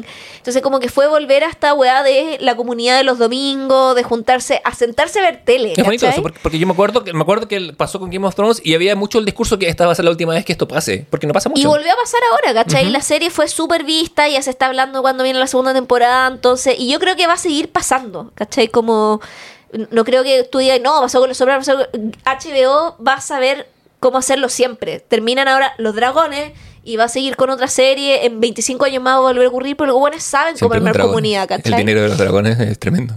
Y de HBO también puse eh, The Staircase, que es una miniserie que sale a principio de año. Que de hecho el director eh, no, es- no es chileno, pero es como medio como chileno. Exiliado. Exiliado, porque sí. pasar. ¿Cómo se llama? Eh, se eh, la serie se llama The Staircase. Porque, eh, ¿cómo se llama? Esta serie es una miniserie en realidad, que es- está basada en un caso real, que de hecho es, es interesante porque en Netflix está la miniserie documental de este caso, que se trata de un caballero que estaba casado con una señora. Antonio y- Campos es el creador. Y- Antonio el Campos. sí. papá- El papá es brasileño. Y eh, está casado con una señora y eh, entra a su casa, ¿cachai? Como que estaban en el patio tomándose algo, después entra a la casa y la pillan sangrentada, brígida, abajo de la escalera. Mm. Y llaman 911 y dice, mi mujer se acaba de caer por las escaleras, ¿cachai? ¿Tuviste The Night Of? Eh, sí, Hablamos la de, vi. hablamos de cosas Sí. así como me, que me Eh, sonó. pero me hizo es muy así, ¿cachai? Ya. Y ahí llegan y obviamente está una familia blanca de clase media, como que nadie debería sospechar nada, pero dicen como, bueno, tanta cantidad de sangre no te sale de la cabeza si te caís por las escaleras, ¿cachai? Entonces ahí empieza todo un caso, el loco se da preso, después anulan el juicio, llevan décadas así, los hijos le creen, tienen un matrimonio más con hijos de él, hijos de ella, hijos adoptados entre medio, ¿cachai? O sea, como que una hija después duda, la otra después no duda, ¿cachai? Y están así todo el tiempo. Y lo que hace este, esta miniserie es documentar eh, todo el tema del juicio con un montón de flashback. Y aparece también la realización de este documental, ¿cachai? Que se va grabando en paralelo y que el documental tú lo podéis ver en Netflix, que es un documental que grabó un director francés, ¿cachai? Y la weá está eh, protagonizada por eh, Tony Collette y Colin Firth, ¿cachai? Ellos hacen la, el matrimonio y es una cátedra de actuación la weá, así como tú estás ahí en un capítulo, este weón fue después, los medios fueron, ¿cachai? O sea, está ahí, el, te tienen la duda todo el tiempo, ¿cachai? Ya entiendo. Y lo que me interesa es que la serie también, y creo que ahí Antonio Campo es es súper como em, vivo, ¿cachai? Y buen director en, no, en, si bien es ficción, tratar de hacer un poco una ficción desde una lógica más documental. Como que el weón no toma partido, como que te muestra las weas y deja que tú tomes partido, ¿cachai? Entiendo. Entonces, aunque igual yo siento que el final o la última toma tiene un guiño o un último segundo donde está como lo, lo que el director piensa, ¿cachai? O yo me quiero pasar ese rollo. Que es como Sí, la, bueno que lo digas, Como, que es como la última, eh, una última toma que se le hace al personaje de Colin Firth en primer, pre- primer primerísimo plano su rostro. Y, Y ahí él el- con el rostro hace un gesto muy minimalista que tú puedes interpretar de múltiples formas, ¿cachai? Sí, y yo creo que ahí está el- como un poco eh, de manera, me quiero pasar el rollo como espectadora, porque la única, no conozco al director y no, pero Claro. está un poco el sello de, de, de- de también del juego que el Antonio Campos hace a lo largo de la serie, como cómo tú interpretas ese gesto Bueno, y la supuesto. interpretación de ese gesto es infinita, po. Bueno, de eso se tratan los buenos finales abiertos, porque quedan ¿Cachai? a, a tu lectura y tu lectura es tan válida como cualquier otra lectura. Porque al final la pregunta es si el weón lo hizo o no, ¿cachai? Y al final eso es una decisión que tú tomas como espectador, ¿cachai? Eh, decisión que la que tienes que hacer cargo. Yo creo claramente que lo hizo. ¿cachai? Eh, porque los hombres siempre son culpables. El hombre hetero. Eh, son los únicos hombres que siempre son culpables, Claro. ¿cachai? Por favor. Eh, bueno, De y de tengo esas dos de HBO, de Paramount, ya que me preguntabas, tengo Yellow Jacket, Ya. que es una Ah, verdad. Sí, que, que, la, la, la, la, recomendé, la, sí, acá, la presentaste acá. que viene en su segunda temporada, bueno, se ve de una corrida, 10 capítulos, está la, eh, que- a- yo la amo y ahora sobre todo después de verla de nuevo en otra serie que le tengo una mención honrosa que voy a comentar después. ¿A Cristina Ricci? Sí. Sí, sí, sí, me acuerdo. Nuestro amor brutal a Cristina Ricci, ¿no? Nuestro amor, moderado. Yo me, ¿Sí? la quiero como amiga. No, sí, igual la, no, la quiero como amiga. No, eh, bueno, bueno, y también está la Melanie Linsky, que a mí me gusta Sí. mucho. Ella, eh, que también había estado también en otras series también de HBO. Ujú. Y Yellow Jacket tiene como dos eh, ejes temporales. Uno que ocurre como en los 90, no, claro, como principios de los 90 más o menos. Que es como un grupo de adolescentes que cae en mitad de un bosque nevado en, no sé, Canadá, una wea como despoblada. Y tienen que subir 18 meses, ¿cachai? Como, como sea. Sí. Sabemos que hay canibalismo entre medio. Y... Suele eh, pasar cuando un equipo de fútbol cae en... ya lo sabrán los uruguayos. Y después está como el otro momento temporal en nuestro tiempo. Te muestran qué va pasando con las sobrevivientes, van apareciendo a poco, como que aparecen solo seis sobrevivientes en esta primera temporada. Te dicen en la segunda que van a aparecer otros, pero no sabes cuáles, porque no sabes quiénes mu- mueren y no mueren y cómo mueren, y está todo ese misterio. Pero muy buena serie de Paramount. Traje una de Star Plus también, que es The Bear, que es una serie muy cortita, que tiene como 8 o 10 capítulos de media hora cada uno. Y es una serie que tiene una premisa muy simple, pero muy bien hecha, como las buenas series, que es un joven chef Que tiene una rata en el pelo. que tiene una rata en el pelo Que y se llama Ratatouille. No, eh, es un joven chef que vuelve al restaurante de su hermano que se suicida. Su, su hermano tiene un restaurante de esos como de mierda de Nueva York donde venden sándwiches y panes y fideos pegados, o sea, una weá de, de barrio. Sí, total. Y full de barrio sin nada. Y él estaba trabajando en un restaurante a toda raja, no sé, en Los Ángeles, Chicago, en una parte de Estados Unidos, casi con un chef Michelin y él era se connotaba para ser una gran figura de la industria de la cocina y vuelve a recuperar el, El el restaurante de este de hermano, alguna ¿cachai? Cuando el hermano se suicida y ahí empiezan a salir los rollos fragmentados. Es como tragicómico, chistosa, ¿cachai? Porque entre medio, ¿cachai? Que el hermano le día plata a alguien, ese alguien era como la mafia del barrio, ¿cachai? Que es como el Tony Soprano de turno, es como eh, intenta poner orden en una cocina que es súper anárquica, donde está como la vieja que cocina y a la vieja que cocina no le vaya a poner un sistema, la vieja que cocina cocina así, punto, ¿cachai? Sí, claro. Es como es. Entonces, y precisamente está como todo este rollo también de lo caótica y desenfrenada que es una cocina, ¿cachai? En un restaurante, como el nivel de estrés de esa weá, que se ha visto en muchas películas de cocina, lo sobreexigido que son los chefs, lo Sí, porque es real, es una cosa patente. Y, ¿Cachai? Entonces, como muy, muy buena serie, pero que te toma este pretexto de la cocina un poco para mostrarte eh, cuáles son los afectos de una familia y de un sujeto en crisis, ¿cachai? Como que tampoco conocías a tu hermano, que no pensaste nunca que su suicidio era una posibilidad, ¿cachai? Como qué ocurre Y también- en y- alguien y, también me cuando eso por qué, pasa por qué también. decidiste volver. Porque podrían no haber vuelto. Claro, podría no Algo haber hay vuelto. ahí. Que de hecho la hermana le dice como, weón, ándate si esta weá la vamos a vender. ¿Cachai? Como, y él no, no quiere, quiere recuperarlo, ¿cachai? Como, ¿qué, qué persiste ahí que necesitáis volver? Y eh, traje también, y esta es la última, Better Call Saul, la última temporada en. Netflix. Yo no tengo las mis menciones honrosas porque era mucho. Elegimos cinco, pero también la tengo muy presente. Es una- Porque, weón, o sea, la última temporada fue una joya, weón. O sea, ¿para qué vamos a andar con weá? Deberíamos hacer una, de hecho, un, lo hemos hablado, hacer Eh, solo hemos un especial de sí. Better Call Saul, metiendo un poco Breaking Bad y hacer- todo. claro, una mitad Breaking Bad, otra mitad Better Call O, Saul. o universo más bien como el, el, el- el universo... ¿Cómo se llama el showrunner? Se nos está escapando. Oye, Tiene sí. Tejano, bigotes, lentes. Ay, yo sé que podemos. Better Call Saul tiene el... Ay, ¿cómo se llama? El, eh, Mitch. No, estoy pensando en Mitch Corbett. Esto- El Vince Gillian, Vince perdón. Gillian. Hacer el especial del multiverso de Vince Gillian, porque podríamos meter la, en la película también, que es El Camino. El camino. Creo que esta una, esto cierra definitivamente su multiverso. Yo no creo que le haga más cosas acá. Bueno, no sé, ojalá, ojalá me equivoque porque me encanta el multiverso Breaking Bad. Pero mm, Podríamos ver una serie sobre Skinny Pete y, su- y sus drogas. Podría ser una Claro. serie sobre ella. ¿Cómo se llama la, la- la actriz que interpreta? em, sobre Kim, sí, sí. que es el mejor personaje ever. Pero con la, me, da mucha lata que la Ria Seahorn no haya estado hoy nominada, weón, al... Lo que prueba que los premios valen callampa, Sí. Porque, porque ¿cómo? no entiendo. ¿Cómo? ¿Cómo? ¿Cómo? ¿Cómo? ¿Cómo? Y ese ¿Cómo? meme de alguien que bota la mesa, weón. Sí, no. Pero Better Call Saul... Give this woman an Emmy. Además now. que Better Call Saul tiene esa particularidad que tiene 13 capítulos que la otra y literal va ahí en el capítulo 10 y no sabéis cómo va a terminar esta weá, porque es como... No ha quedado como ni una cagada, ¿cachai? Bueno, empieza, los flashbacks empiezan a ser mucho más los flash forward en realidad, Sí. empiezan a ser mucho más protagónicos, que son estas como imágenes que nos aparecían en blanco y negro en las primeras temporadas, y como que el Vince Gillian la olvidó caleta temporada, y nosotros dijimos como, bueno, onda, ¿qué pasaron con las imágenes de flash forward? Que es Lo- como el presente de, de, Claro, de Jim, ¿cachai? Lo cual es interesante porque yo creo que las temporadas en que desaparecen los flash forwards son las temporadas más interesantes porque la serie agarra vuelo. Claro. Aga- Agarra un vuelo que me, me da la sensación no estaba tan planeado. No, para nada. Y- Pero pues, supo resolver súper bien en la última, ¿cachai? Si esa es la weá, es como que, que se le fue el guion. Es que yo siento que este weón es como un pescador de pesca con mosca.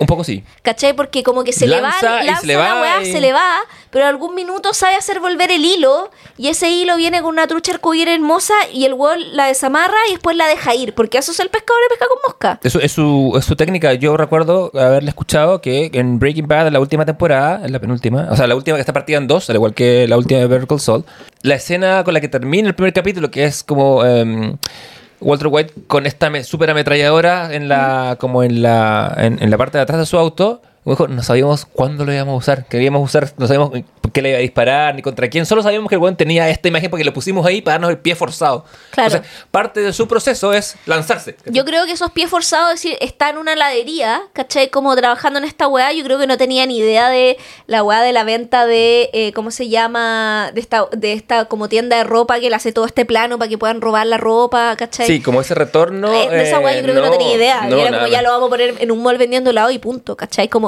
de hecho, en mi mente, cuando pensábamos, ya, y aquí spoiler, 10 minutos porque voy a hablar de algo que va a ser al final, si usted no lo ha visto. Yo creo que en mi mente siempre pensé que la única posibilidad de que Kim no fuera mencionada en el universo de Breaking Bad era porque estaba muerta. Sí, también. Y que la muerte de Kim era lo que había transformado a Saúl en este concha de su madre. Sí, y nunca estuvo en mi posibilidad que ella pudiera dejarlo, ¿cachai? Y que eso lo hubiera terminado de quebrar.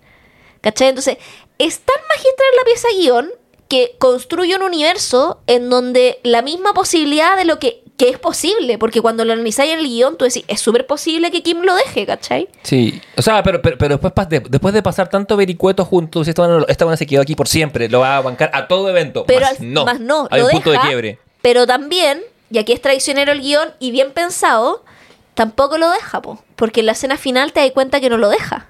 No, se va nomás. Se Pero más va, no lo deja, que hay una pero no lo importante. deja porque vuelve, ¿cachai? Y que en esta escena, cuando el weón ahí, y, y, eh, que en la última escena del cigarro en la cárcel, Qué ¿cachai? hermosa, una Qué buena- hermosa, y ahí tú te das cuenta que ella, claro, lo abandonó, no, no lo abandonó, ¿cachai? Esa es la diferencia, lo deja, pero no lo abandona. Me carga, Y- me carga citar a Fito Páez, pero cuando me fui no me alejé, es la frase Sí, que po, le y, a- sienta. y además creo que es muy eh, decidor este final con la tarea de los personajes protagónicos, ¿cachai? Como Eh, oh, el, el- Mejor llamar a Saúl. El mejor llamar a Saúl. Pero anda, Sí. anda a ver y yo relleno. No te ¿Vas a rellenar? Sí. Dale. Eh, ¿Por qué? Y aquí, querido público, me tomo yo sola el micrófono. Este es mi podcast. Eh, porque en el, en el caso de el personaje de Breaking Bad, que tenemos a, en el fondo a Heisenberg, eh, Heisenberg muere eh, el impunidad, pues, weón. Si el weón era eh, eh, eh, el malo de la weá, ¿cachai? El villano, el asesino, y muere la impunidad. En el caso de Jesse, tenemos a alguien que muere, eh, o sea, perdón, que no muere, sino que logra su libertad, tiene una segunda oportunidad, se va como a Alaska, no sé, a armar esta nueva vida. Y en el caso de Jimmy, de Saúl, en Better Call Saúl, él recibe el castigo que merece. Porque igual hay gente que murió por su culpa. El buen es un delincuente. Que es lo que no tuvimos con Heisenberg. Porque en fondo Heisenberg muere en su ley. eh, muere salvando al personaje de Jesse, Jesse Pinkman. Pero muere en la impunidad también, po. Y de hecho estos flashbacks que hay al final precisamente de Better Call Saúl nos hacen también pensar y entender de qué manera el personaje precisamente de Heisenberg se muestra también como lo que es que es un villano. Porque claro, estamos acostumbrados en el universo de, de Gillian, de Vince Gillian, del showrunner, de ver a villanos como Tuco, de ver a vi- villanos como el gran narco, de ver a, a, Lalo Salamanca, que son estos villanos ya casi lo Terminator. Pero ¿qué pasa cuando tienes otros villanos, que son estos villanos que se van armando como el personaje de Heisenberg? Entonces tenía ahí la tarea perfecta entre Heisenberg, que muere la impunidad, Jesse, que logra la libertad, Cuenca y si alguien muere en la impunidad y otro logra la libertad, Lo que alguien corresponde tiene que tener el peso de la ley. consecuencias. Exacto. Y aquí acaba de volver Leonardo a mi conclusión. Uf, por supuesto. Eh, ¿Hablaste de lo bacán que es Tony Dalton? como Lalo Salamanca. Ay, sí, hablé que, claro, pero Lalo Salamanca dije que respondía a, este- a estos villanos de Breaking Bad que son como el villano narco de un universo como más como de pistola y no sé qué. Sí, que mueren en su ley, Y que mueren en su ley versus, por ejemplo, el personaje de, de ¿cómo se llama? De Heisenberg, que cuando tiene ese cameo en los últimos capítulos de Better Call Saul, eh, tú ahí te, te decís, puta, este concha su madre era muy mala persona, weón. Lo era, lo era intrínsecamente. Podemos decir que la máscara, yo creo, y esto va para nuestro capítulo especial, que Walter White no era el, no era el héroe, No, po, la- y la la- ma- sino que el- o sea, el- no era Clark Kent, era el Superman, era la verdadera identidad en definitiva. Sí, o sea, Heisenberg, era la verdadera Heisenberg, identidad. sí, y es. Walter White era, ¿cómo se llama? Claro, La, la fachada, La fachada. lo que estaba esperando ahí. Como... Que también lo dice explícito al final de Breaking Bad, cuando el loco va a hablar con Skyler y Skyler me dice, por favor, dime todo lo que quieras, pero no me digas que esta guay la hiciste por nosotros. Y él dice, lo hice por mí. Lo hice por mí, por mi ego, porque me sentía bien, porque podía hacerlo, porque soy un hombre blanco heterosexual y puedo hacer la guay que quiera. ¿cachai? Básicamente. Y, y queda como este gran héroe que también creo que estas, esta, o sea, o antihéroe más bien, pero que creo que esta segunda muestra de Breaking, de, perdón, de Better Call Saul nos hacen ver que Jimmy es un antihéroe, pero como se llama Heisenberg es un villano. Sí, creo que hay una, hay una cierta revisión ahí como Porque de- Jimmy, de- Jim- autoral. porque Jimmy cuando puede escoger el rectificar, Lo hace. lo hace. Y esa weá es la, morirse en la cárcel. Morirse en la cárcel siendo el rey de la cárcel, porque claramente él tuvo que haber defendido la mitad de esa cárcel y defendía a los ladrones. Entonces vemos que en la cárcel lo tratan muy bien. Él, Sí. él se arma ahí ot- otro pequeño reino Pero podría, pero podría haber salido libre de, pol- de polvo y paja y no lo hace. y no lo hace. Y no lo hace porque necesita redimirse, po. porque al final de cuentas él no es una mala persona. No. Y de hecho hay muchas, hay una, eh, una cuenta de, de, Fe- de perdón, Instagram que hizo una revisión muy interesante entre los corte plano de Ujú. cámara del último capítulo de Better Call Saul ¿Con los y- primeros? con lo, no, con el último de Breaking Bad. Mm. Y son situaciones muy similares, como cuando, no sé, Jimmy se enfrenta a la vieja, ¿cachai? Y cuando eh, Heisenberg se enfrenta también como al... Ay, no me acuerdo el nombre, pero también un... A, a los abogados de esa pareja. a la Claro, va a la- a la como, casa esta- de- entonces, y como ahí la, la, un poco la disolución de ambos caminos, como que Jimmy se da cuenta, chucha, estoy amenazando a una anciana, como que guay estoy haciendo, y el otro weón, estoy amenazando a este weón y lo merecen, ¿cachai? Como que no hay una... a- Y ahí veis que hay personalidades que son distintas y que otro Sí. weón es un ser malvado, que es Heisenberg, Sí, porque. y Jimmy que es un ser que está ahí en, en la fluctuación de la moral, ¿cachai? Sí, porque, porque de alguna manera eh, Walter White slash Heisenberg es un buen que justifica todo lo que hace. Que hace justifica después. Claro. Que es una, una característica tóxica por excelencia. Bueno, Eh, y mención honrosa, tengo, tú tenías una y yo tengo una. Tengo, tengo hartas menciones rosas. he de Bueno, yo decirte. también, Bueno, pero, pero son comunes un poco. Sí, Only Murders in the Building, este podcast empezó gracias a esto y fue comentada su segunda temporada en los albores de la temporada 1, así Sí. que vamos, eh, imposible no mencionar su temporada No, 2. hermosa además. Eh, Nuestro mejor trío de detectives del- de la televisión. Totalmente.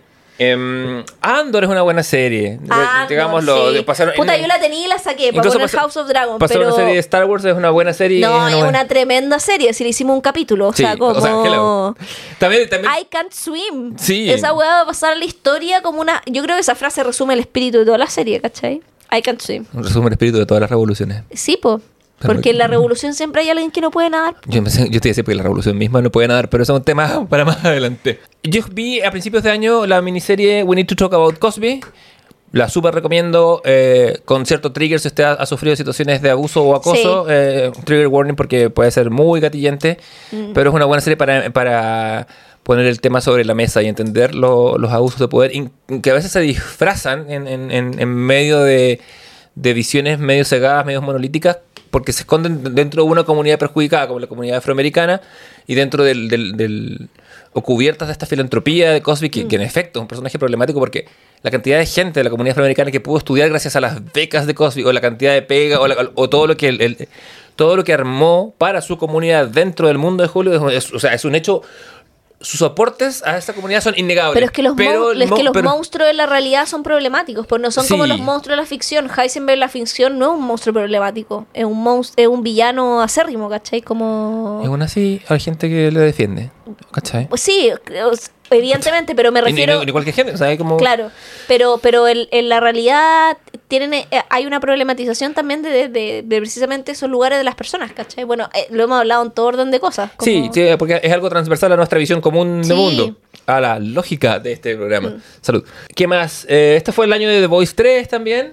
Eh, Sí, que además yo pensé que The Voice no podía superarse el nivel de asquerosidad Y weón, tiene esa primera escena, que creo que de hecho ya lo he comentado, Sí. en esa primera escena, no voy a decir asquerosa, a cagar, que cuando yo la había hecho, la estaba viendo con mi pareja, pusimos pausa y dije, a qué mente enferma, en una reunión de pauta, se le ocurrió, vio esta imagen en su cabeza, weón, ¿cachai? O sea, como Es terapia. muy, muy, Sí. muy fiel al espíritu de Garth Ennis, el autor del cómic. Eh, miniserie, una, una que vamos a coincidir, Under the Banner of Heaven. Que de hecho yo supuesto. te... Yo, yo la recomendé, ¿o no? ¿Ahora mismo? No, pues antes. Ah, yo te, yo, sí, yo- tú me dijiste, sí, tú me dijiste vale la pena verla. Yo- Vale la pena yo verla, yo que- De hecho, fue, esto fue comentado en un, en un, En un podcast, sí, po, en este podcast, llamado de hecho. Te Comité del Ocio. La casualidad. Que, es, eh, y que también llegó por nuestro amor al Andrew Campeón, po. Sí, pues. Eh, ¿Sabéis que de lo animado vi esa, esa- serie de cortos de Tales of the Jedi? Está buena y es como. ¿Sí? Sí, cumple con. Entretienen un rato cortito, pero lo veis como en una hora. Esas están entre mis recomendadas. Eh, ¿tú- ¿Alguna recomendada ahí que se escape? Sí, o sea, yo, bueno, tenía las mismas que recomendaste tú. Eh, de White Lotus igual la recomendaría porque le hicimos un capítulo Sí, a, la- a está- la segunda está temporada. Sí, con un poco perogrullo, eh, por las razones que ya sabemos. Ya. Y eh, Wednesday también, o Mer- Merlina, como le Ya. dicen en, en los México. Eh, no sé si porque entiendo que es una serie como adolescente, lo es, yo- y yo ya no soy adolescente, lo sé, Gracias pero eh, me- aunque no, Yo- la skincare no va para tanto, amigo. A, a- a veces pienso, de adolescente no me queda nada, pero después digo, ¿dirán todos lo mismo? Sí. Todos los que te conocen dirán lo mismo.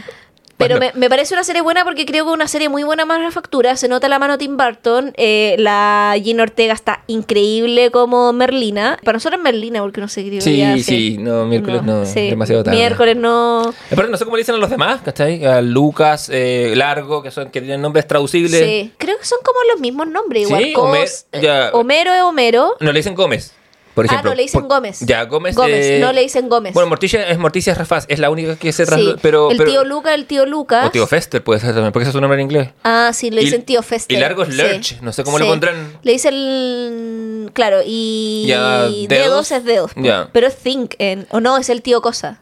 Eh, Que es de, Think. de- sí. ¿Sal- ¿Sale tío Cosa? ¿O no, no, sale, Ya, pero, perfecto, pero, no va, la- pero se viene. Es que no tiraron. La abuela tampoco sale, por ya. ejemplo. Sí, yo, es que yo la, la abandoné. No sale la guagua también. Recordemos que Morticia se embaraza. Claro, pero en la pel- es en la película. En la película. Es, es como, no es, no es como más nuevo, no están del canon pero, antiguo. pero lo que hace un poco la serie es aunar todos los cánones. Como que Tim Burton agarra cosas de las películas como y con ciertos reenactment, como esta famosa escena de la Cristina Ricci diciendo como a lo, eh, ¿cómo se llama? Ah, sí, en el Día de Acción de Gracias estamos Claro. celebrando la masacre del pueblo nativo, como que hay una weá muy similar, ella como vestida como eh, institutriz alemana, hablando con turistas, como un reenactment muy de esa escena, como que agarra cosas de la película, agarra cosas del cómic, agarra Claro, de la cosas de la serie animada, de la, ¿cachai? De la serie original. Porque tiene un baile, Merlina, que vamos, todos sabemos, gracias a, los- a los memes, eh, que hay que es parte de un capítulo de la serie Exacto, antigua. ¿cachai? entonces como que Tim Burton, muy mateamente, arma un universo eh, pues, de patchwork de todas las cosas de los locos Adams o de la familia Adams, eh, que ahora sabemos por qué están locos, que son raros porque viven en un universo de gente rara, ¿cachai? Sí, y sí. eh, finalmente creo que lo que hace Tim Burton es crear su propio Hogwarts, que es un Hogwarts de los inadaptados, como Tim Burton, ¿cachai? Y me parece que es una buena serie adolescente y los adolescentes merecen tener series buenas y no tener puras mierdas como Riverdale, ¿cachai? Y tener weas que estén bien hechas, ¿cachai? No, sí, Eh, como por, Que por, que buenos directores que estén melo- bien actuadas, Que escapen al mero melodrama, que es lo que de lo que se trata Riverdale, por ejemplo. Acá, acá hay, hay, no sé, hay sentido de progresión. A mí, bueno, yo la vi hasta el capítulo 3. Dije, esto no es para mí. No, no soy su público objetivo. Yo no soy un adolescente. Después me salté el capítulo en que sale Fred Armisen como tío Lucas, Sí. porque amo Fred Armisen y me encantó su interpretación de tío Lucas. No, increíble. Pero sí, comparto, comparto contigo que hay una factura interesante. Y en esta misma lógica también destaco la última temporada de Stranger Things. Eh, Creo que también es, y porque son series que veo con mi sobrina, ¿cachai? que, eh, eh, y mi sobrina le encanta, ¿cachai? Y creo que también tienen esa cualidad, como que creo que Stranger Things es una buena televisión para adolescentes, ¿cachai? Que no está basada en un mero melodrama y que rescata cosas también muy de los 80 con la que nosotros creí, eh, crecimos, que es Ponte tú, eh, ¿cómo se llama? Quédate a mi lado, ¿cachai? Como... Stand by me. Sí, Stand By Me, ¿cachai? Como que la, Sí. la lógica primigenia de Stranger Things es eso, como contar... es, es raro la nostalgia de Stranger Things. A mí- ¿Cachai? a mí me, me- me produce como un poco de shock porque lo encuentro. Eh, encuentro que es una muy nostalgia por, por el gusto de la nostalgia, pero, pero, pero- pero me parece que tiene cosas buenas también, claramente. No es, no es mi, de nuevo, no es mi Claro, y no- como también no a, es de mi gusto, a- a medida que ha ido avanzando la serie, se ha ido puesto, eh, eh, se, se va poniendo un poco más oscura, como por ejemplo esta última temporada está muy centrada como en la lógica de Freddy Krueger y los sueños y más como las películas de terror de los 80, Claro. ¿cachai? Que las primeras que tenían una lógica más como los Goonies, Sí. ¿cachai? Es una, es una progresión año a año, un poco como la de los 80, pero en vez de avanzar en la dictadura, avanza en la cultura pop. Claro, ¿cachai? Y avanza más hacia el terror porque también la gente ha ido creciendo con Stranger Things. Pues si mi sobrina cuando la vio, cuando se pegó con Eleven, la primera vez tenía, no sé, puta, nueve años, ocho años y ahora va a cumplir trece, Bueno, los ¿cachai? mismos, o sea, los, como... mismos, los mismos actores se han, se han pegado una, una estirada más o menos Ento- un poco complicada en términos de entonces, claro, y de hecho. entonces me parece como interesante también eso, ¿cachai? Como en términos también de... que- que- creo que también hay que destacar como para otros públicos las buenas series que han aparecido. Creo Sí, que Stranger sí, Things eh, y Merlina es son, buenas series al respecto, Es ¿cachai? importante reconocer cuando hay una buena factura independiente Y que no le creo que no. además de Netflix, creo que Netflix lo que hace es leer muy bien la generación de adolescentes, que otras plataformas no hacen tanto, ¿cachai? No, es verdad. De hecho, eh, es- eso puede ser también porque Netflix colo- coloniza un poco ese espacio, porque la cantidad de programación que emite, o sea, tiene.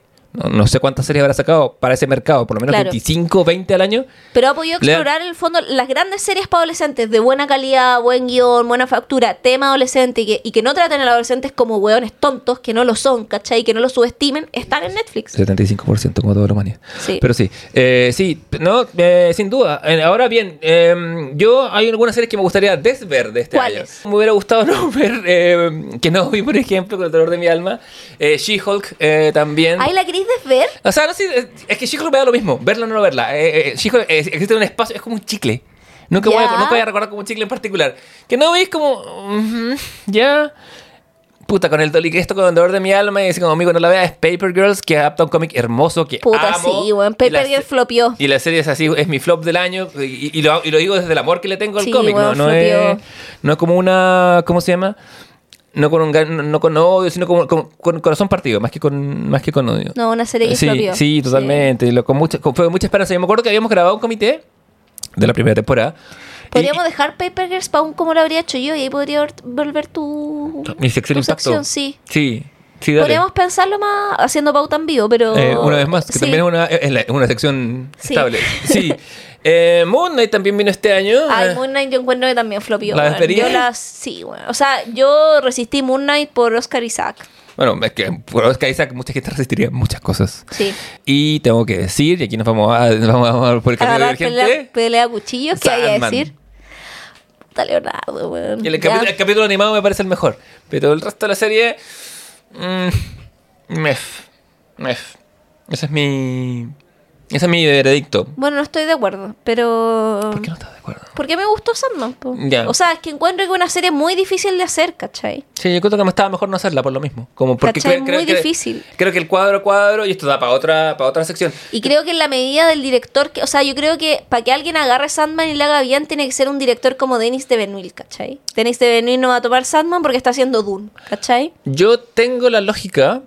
Hay tres directores o tres directoras que podrían hacer esa weá, ¿cachai? Yo creo que Sandman, como Watchmen, era inadaptable. Y, y lo que se había, se le podía hacer algo, tenía que hacer algo como lo que se hizo con Watchmen, que es una cosa. Todos sabemos que es un, Sí, un relámpago, una una, botella, ¿cachai? Una weá que no, no va a pasar más.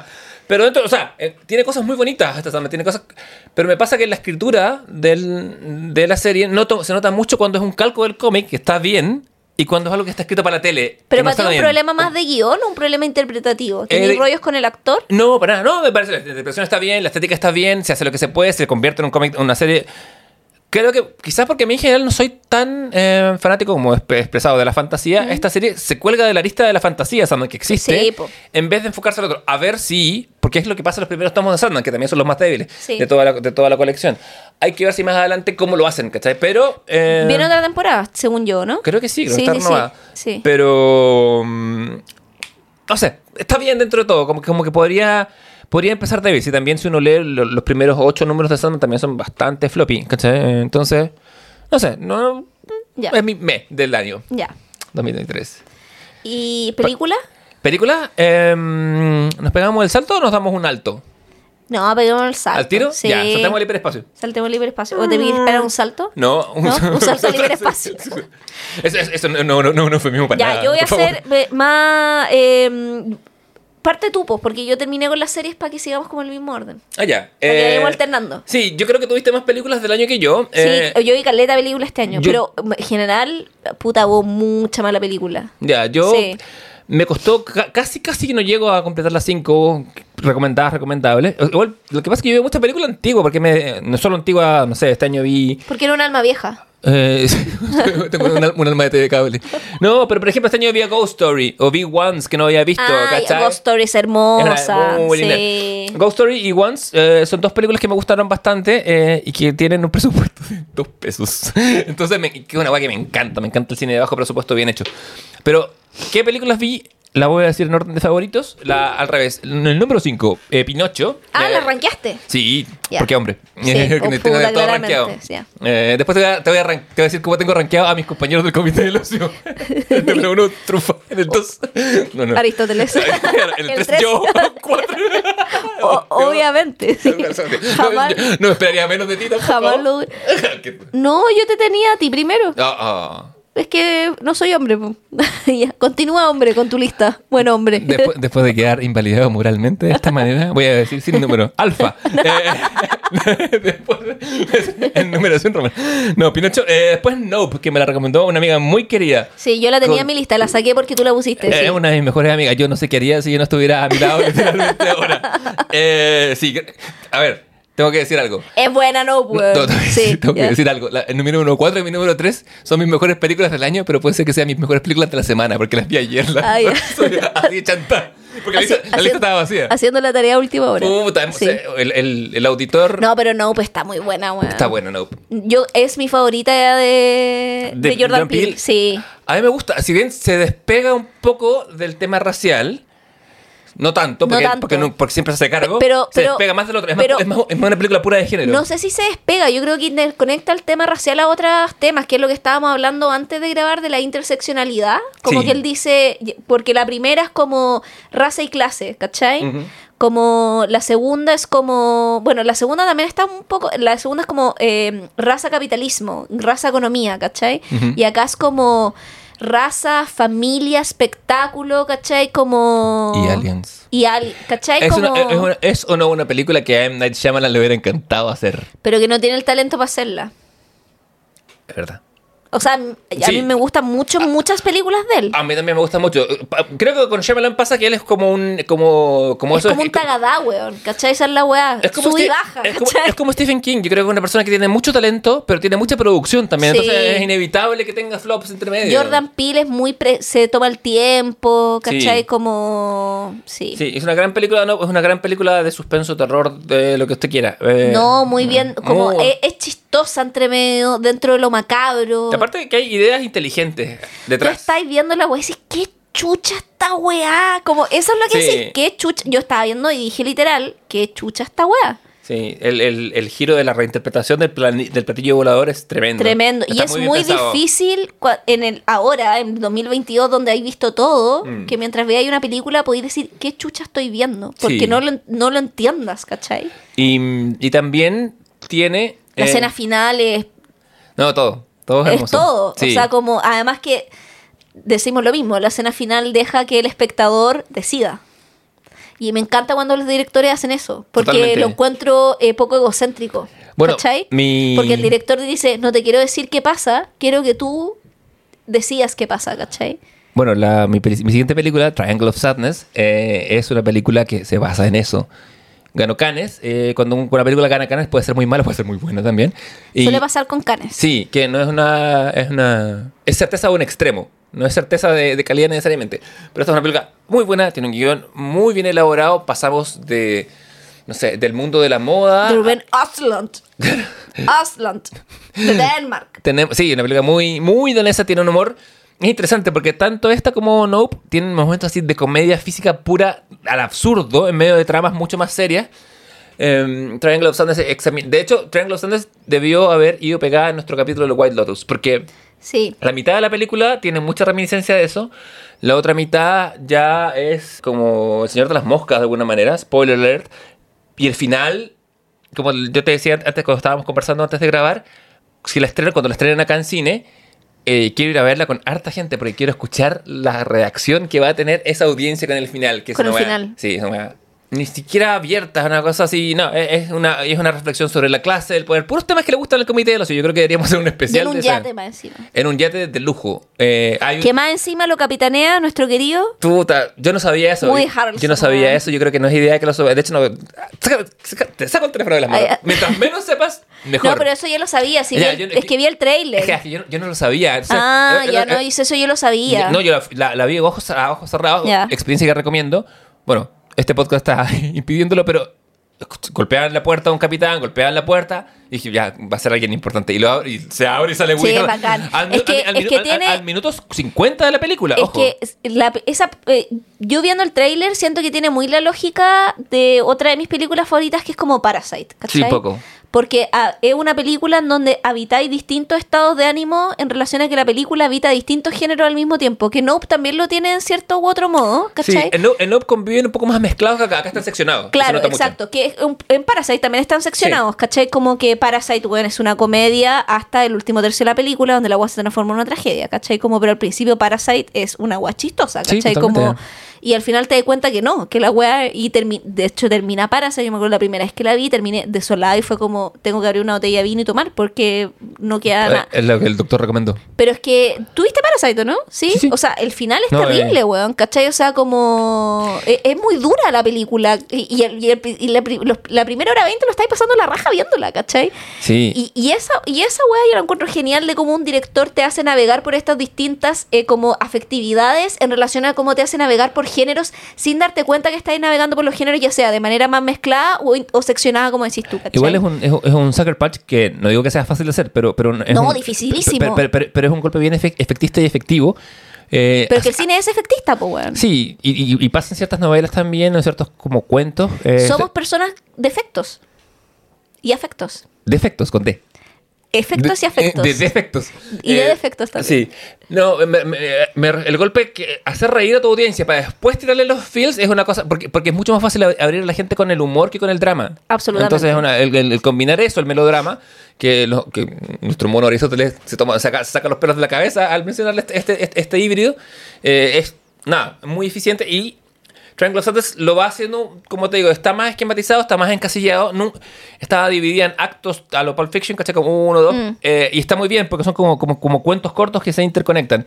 Hay un momento en que Woody Harrelson, que es un capitán americano marxista, tiene un diálogo curado con un, eh, con un rico ruso, millonario, capitalista. Que creo que hace poco, hace mucho tiempo no me reía tanto con un diálogo en una película, así riéndome a carcajadas. Y después ese mismo rico ruso protagoniza una escena que me da el pavor y el, y el- el horror vacui, veo mi- Claro. viendo mi tatuaje invisible. Pero siguiendo con la lista, eh, la que es mi número 2 del año, la he visto tres o cuatro veces ya, es Licorice Pizza. Es del año pasado, pero Estáis haciendo un poco trampa. Yo la dejé pasar. la yo, dejé pasar. yo no porque se estrenó en Chile el 2022. Ya, pero no es de una película del 2021. ¿Y en qué país vives tú? ¿Acaso vives en Estados Unidos? Ahí cachamos, la gente saca ese argumento. Así como, ay, ¿por qué no hacen las cosas como en Chile? Bueno, pero mira, la dejé pasar porque es una película hermosa. Lo es. Lo Sí. es. Yo tengo Y merece ser mencionada. Y en algún minuto vamos a hacer nuestro Paul Underverse. Va a pasar. Yo sé que va a No, pasar. sí va a pasar. No, nada lo puede evitar. Nada lo puede evitar. Sí. ¿Cuándo va a pasar? Nadie lo sabe, pero de qué va a pasar, va a pasar. Yo la vi varias veces este año. Hermosa, La vi en mi cumpleaños, porque, porque siempre, siempre agarro películas de Paul Thomas Anderson para mi cumpleaños. La primera vez que la vi la disfruté como una obra estética y después acontecimientos personales en mi vida me hicieron verla como una película de amor y romance, porque lo mismo me veía, y la disfruté aún más, me, me caló Sigo mucho más hondo. Como, ¿quién era ese? Eh, Sigo romántico, Ese- a pesar de eso del pasado. ¿Quién es? Sigo... Douglas. po. Da- Douglas. Douglas. Douglas, eh, sí. Eh, sí, sigo romántico. No, pero, pero me tocó, me llegó en un momento afectivo emocional importante y entendí como la. Dije, qué película más buena, ¿por qué no hay más películas así? Mm. Eh, que es lo que siempre me pasa cuando veo una buena película de Paul Thomas Anderson. Bueno, porque hay uno solo. No quiero ahondar más porque vamos a tener nuestro capítulo dedicado a esto. Pero la siguiente es una película que ya, que es mi película favorita del año, eh, y también creo que la vi a la son cuatro veces. Es la, una película que ya comentamos en este Sí, podcast, que es que tiene su Everything- propio capítulo. Everything, Everywhere, All at Once. Los viejos oyentes de este podcast recordarán que la primera temporada, en el capítulo 4, si no me equivoco, la comentamos ampliamente y solo les quiero decir, vayan y escúchenlo. No, o sea, vayan y véanla si es que no la han visto. Sí. Y después vayan y escúchenlo. porque Sí. Está alto en spoiler igual ese capítulo. Como... Sí, eso asumimos que la gente ya lo había visto, pero, Sí. pero es, es con creces para mí la mejor película del año, por razones que han sido anunciadas en un podcast de dos horas y media, pero, pero me parece una maravilla, Sí. francamente.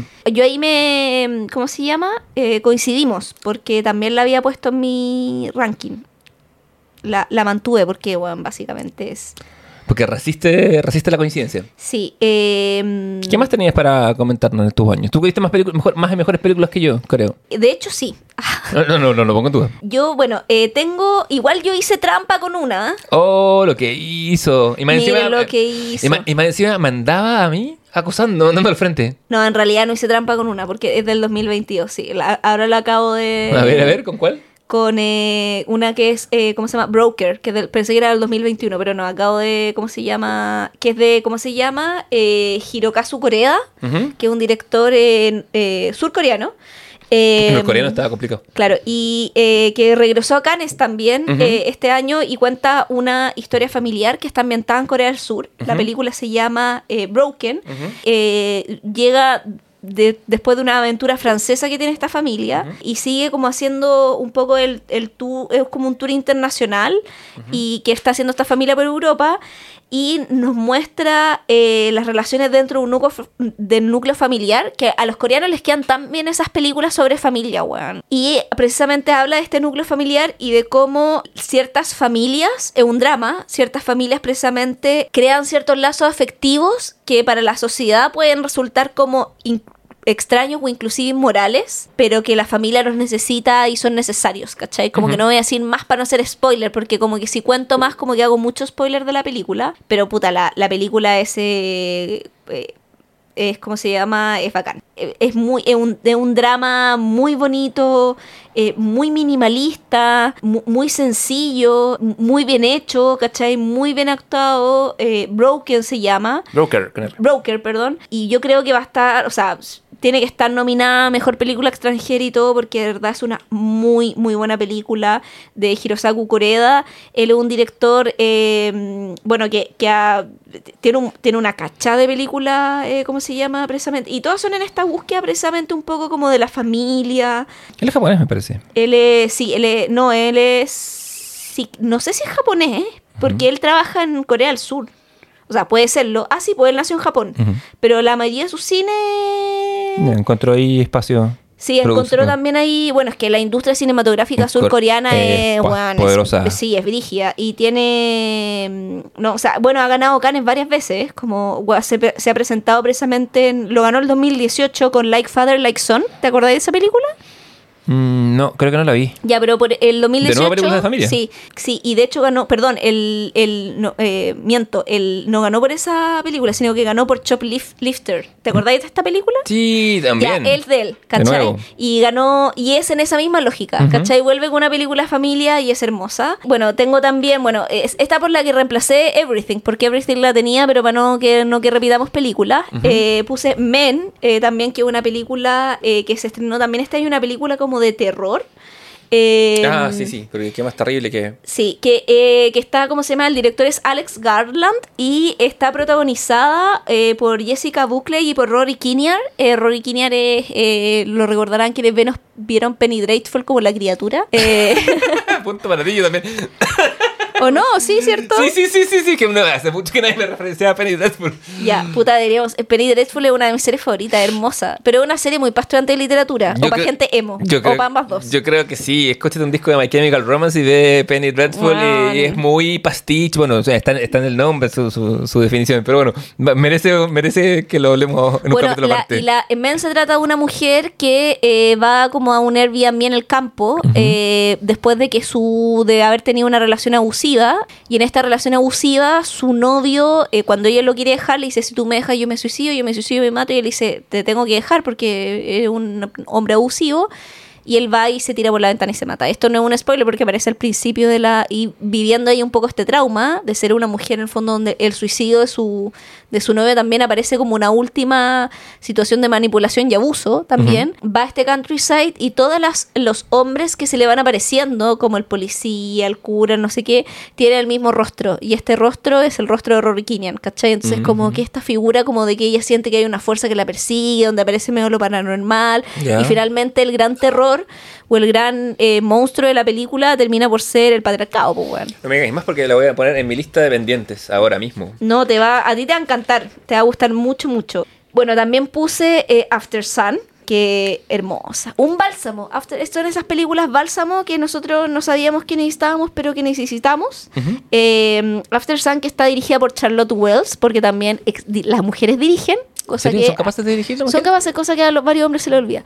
Eh, y bueno, va a estar distribuida prontamente por Movie para quienes tengan Movie. After Sun es una película también familiar muy simple. Se trata de un padre que se va de vacaciones con su hija de 11 años.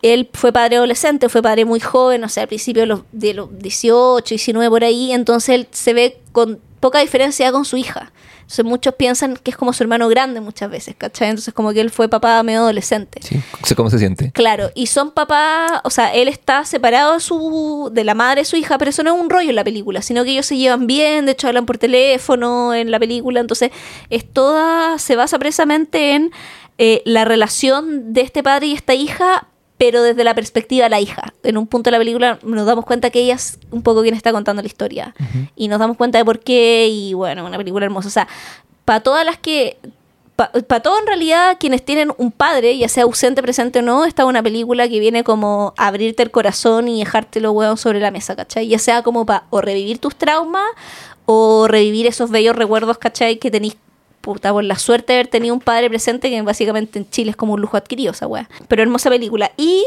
la otra es de Batman, que también la fuimos a ver al cine. Sí, la fuimos a ver Eh, juntos, de la fuimos a ver juntos. eh, y la traje porque en el fondo dije, ya, puta, tanta película de superhéroes, creo que esta es la película de superhéroes que hubo eh, a principio de año, ya en marzo. Marzo, sí. Eh, y creo que es la película de héroes que hubo. O sea, como Sí. en términos de calidad, de guion, de cinematografía, de, de la capacidad de reinventar nuevamente una película de Batman después de todas las películas de Batman que han habido. Algunas más fallidas, otras menos, reincorporaciones de Batman como Ben Affleck. Eh, creo que esta weá también como que, no sé si entierra, pero de alguna u otra manera entierra también el Batman de Nolan, ¿cachai? Como Sí, que era como que- el creo- último yo- gran yo- Batman. Yo, creo que sí, como que levanta o, o- o saca esa, esa ¿cómo se llama? Eh, esa opinión media mm, como axiomática que, Sí. que- que- de que el Batman de Nolan es el mejor Batman. Yo creo que no, yo creo que este Batman es mejor. Yo creo que este Batman es mejor, Sí, 100% sí. seguro, que el Batman de Matt Reeves, que es el director, sí. Es una buena película y punto, de nuevo, más que una buena película de Batman.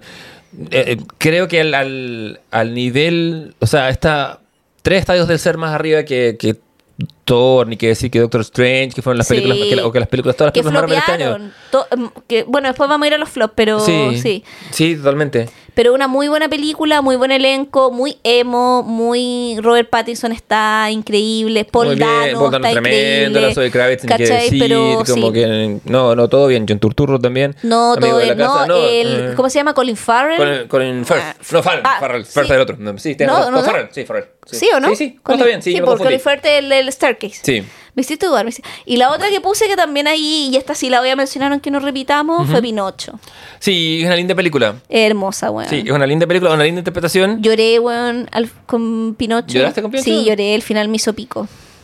Es un bonito final. Es un, es un, bonito- es un final sobre. eh, la, ca- la cajita y Pepe Grillo. sí, sí. eh, me hay- fui a la chucha. Es una, es una película.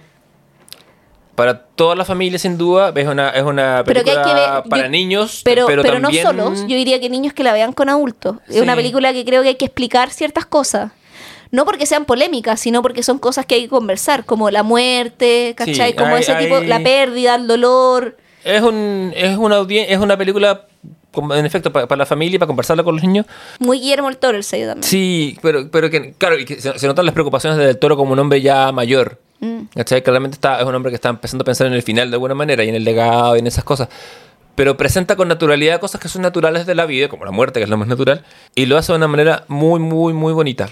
Y también eh, reactualiza un clásico que es problemático, porque en el fondo el rollo de Pinocho, de la Pinocho original, estoy hablando de la Disney, no esa basura que hizo Semeki ahora, eh, con Tom Hanks. hablando de flops. La, la eh, Pinocho es un niño malo porque es un niño que no hace caso.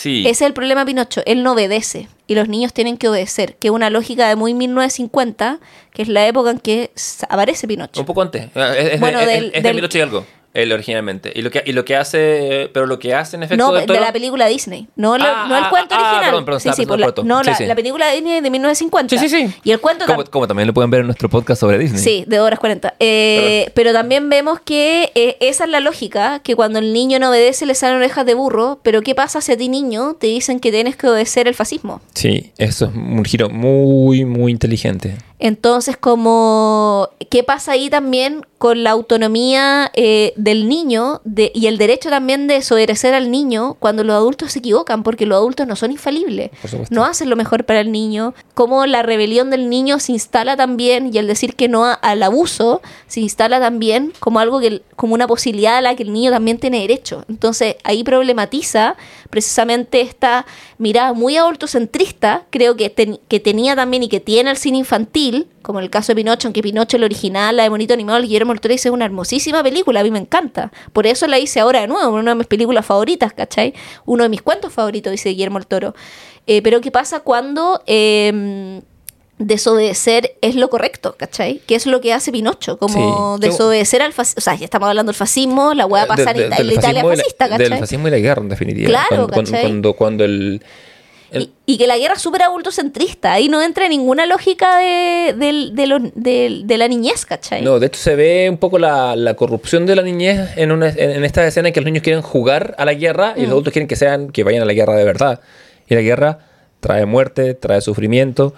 Y, y del toro, siendo del toro, no, no le pone barnices de, de suavidad ni, ni, ni, ni matiza en ese sentido. ¿cachai? En ese sentido hay, hay un respeto por el espectador, sea el espectador niño, adulto, sea quien sea. Y hay guas muy lindas también, como por ejemplo el, eh, que este Pinocho, que es hermoso el Pinocho de el mono, el, ¿El como el mono? muñeco, que esto que tengo una oreja y todo, porque Yepeto, y ahí tú, I can relate, eh, hace a Pinocho curado. ¿Cachai? Como, y como está Le queda- borracho, sí. que luego lo termina, ¿cachai? Como, y le queda con una pura oreja, y por eso está incompleto entre una u otra manera, ¿cachai? Sí. Entonces, Pepe Grillo tampoco es como. Interpretado por eh, Bueno, el tío de la manera casa. magistral. Eh. ¿Cachai? Entonces, como este mismo. Y no solo Pinocho que obedece, sino el personaje del mono, por ejemplo, Sí. eh, de Picolino. eh, Hizo el baile más lindo. ¿Cómo se llama? Se llama Starra, Starra Azzurra, una cosa así. Sí, que está interpretado por Kate Blanchett. Sí. Sí, eh, también tiene la misma lógica, pues él está sometido a obedecer, ¿cachai? Y cuando el, el, Y el, el que se lo, el que se trata de cagar a Pinocho, el mismo Pinocho lo, eh, lo defiende, dice como que se le enciende algo de decir, chucha, me puedo revelar también. Puedo ti- decir que no, ¿cachai? Y, en, y en su, en su arco eh, del mono. Es eh, hermoso el arco del mono, muy, weón. Es muy, muy. Es quizá uno de mis personajes favoritos porque él parte como muy víctima del opresor. Sí. Y, y- y- y comete, como todos los abusados, eh, cae en la, en la identificación con el agresor, ¿cachai? Y en un momento, y en un momento dice, puta. Tiene que enfrentarse a Pinocho que no le ha hecho nada malo en su vida Nada. y su afán de querer complacer a su amo. Y ahí, o sea, eso, eso es para mí uno de los momentos más fuertes y más claves de... Es un momento que se ha visto un poco como cliché en otras películas infantiles, pero de nuevo, acá del Toro lo maneja como así 10 puntos, como con, No, mucho man- tacto. Con mucho tacto. eh, y también lo- los malos bien definidos, como no sé, Podesta o, o cómo se llama. O no, es que está, está muy bien la película, weón. Como. Pinocchio. Pinocchio. eh, y muy. Y el stop motion es hermoso. O sea, Sí. como es visualmente una y tiene también no solo que es visualmente hermoso sino que tiene también muy el sello visual de Guillermo el Toro ¿cachai? como no está el hada azul sino que son espíritus ¿cachai? Que son ángeles en la descripción del Antiguo Testamento, Claro, o seres sea, llenos como- de alas, ¿cachai? y- son, y muy así. también, como ponte tú está como este es- espíritu de la vida, ¿cachai? Sí. Que, y, pero tiene la hermana, ¿cachai? Que está en el inframundo y que es la muerte, porque no hay vida sin muerte, pues, ¿cachai? Entonces como, y que son temas que en general la gente te tiende a hablar poco con los niños, como ya, pero no le diga que la gente se muere, es como, señor, la gente se muere, háblelo con el niño, Sí, ¿cachai? Como, se va a morir y usted también. Necesitamos este tipo, por eso yo digo que una película para conversar, no porque haya que conversar porque hayan escenas violentas, o sea, polémica, sino porque... Porque hay que hablar de ciertos temas. Exacto. Eh, Aquí, aquí, eh, creo que los damos demasiado por sentados en un- eh, y eso genera, no sé.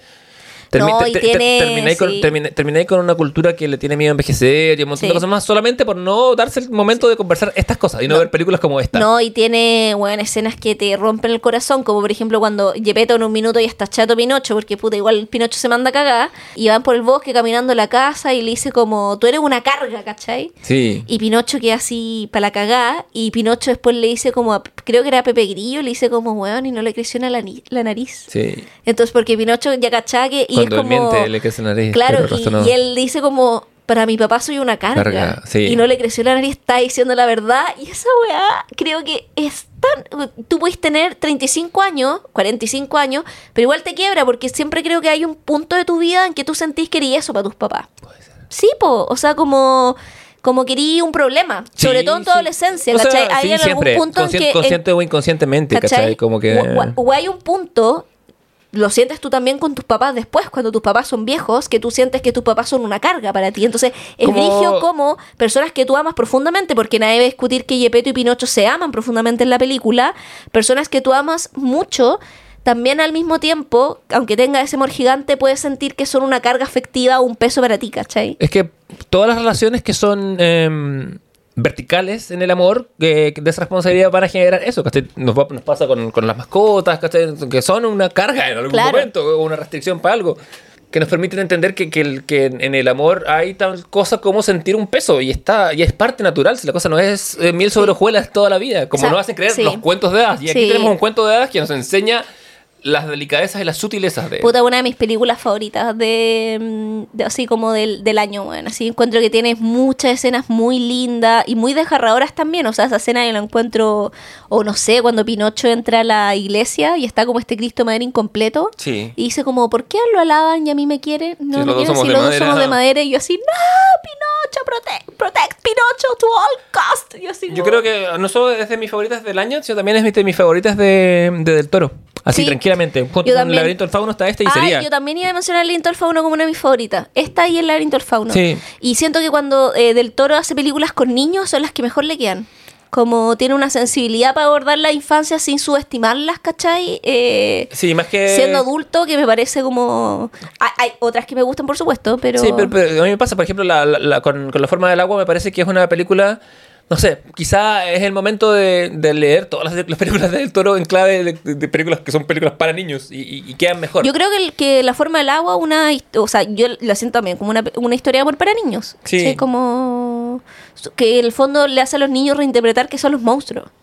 Sí, Yo sí la leo, ¿cachai? Como en el fondo como que finalmente como que Del Toro dice, estos no son los monstruos, los monstruos son el, el totalitarismo, los monstruos en la guerra, los monstruos... ¿Qué es lo que pasa en el laberinto del fauno, ¿cachai? Sí, el verdadero monstruo es el Capitán Vidal, ¿cachai? No son los, los- estos faunos que se le... ¿Cómo se llama? Cruzan Ofelia, ¿cachai? No, que es la protagonista. Claro, y, y- y toda su, su poética tiene que ver con, eh, con que el monstruo no es el feo.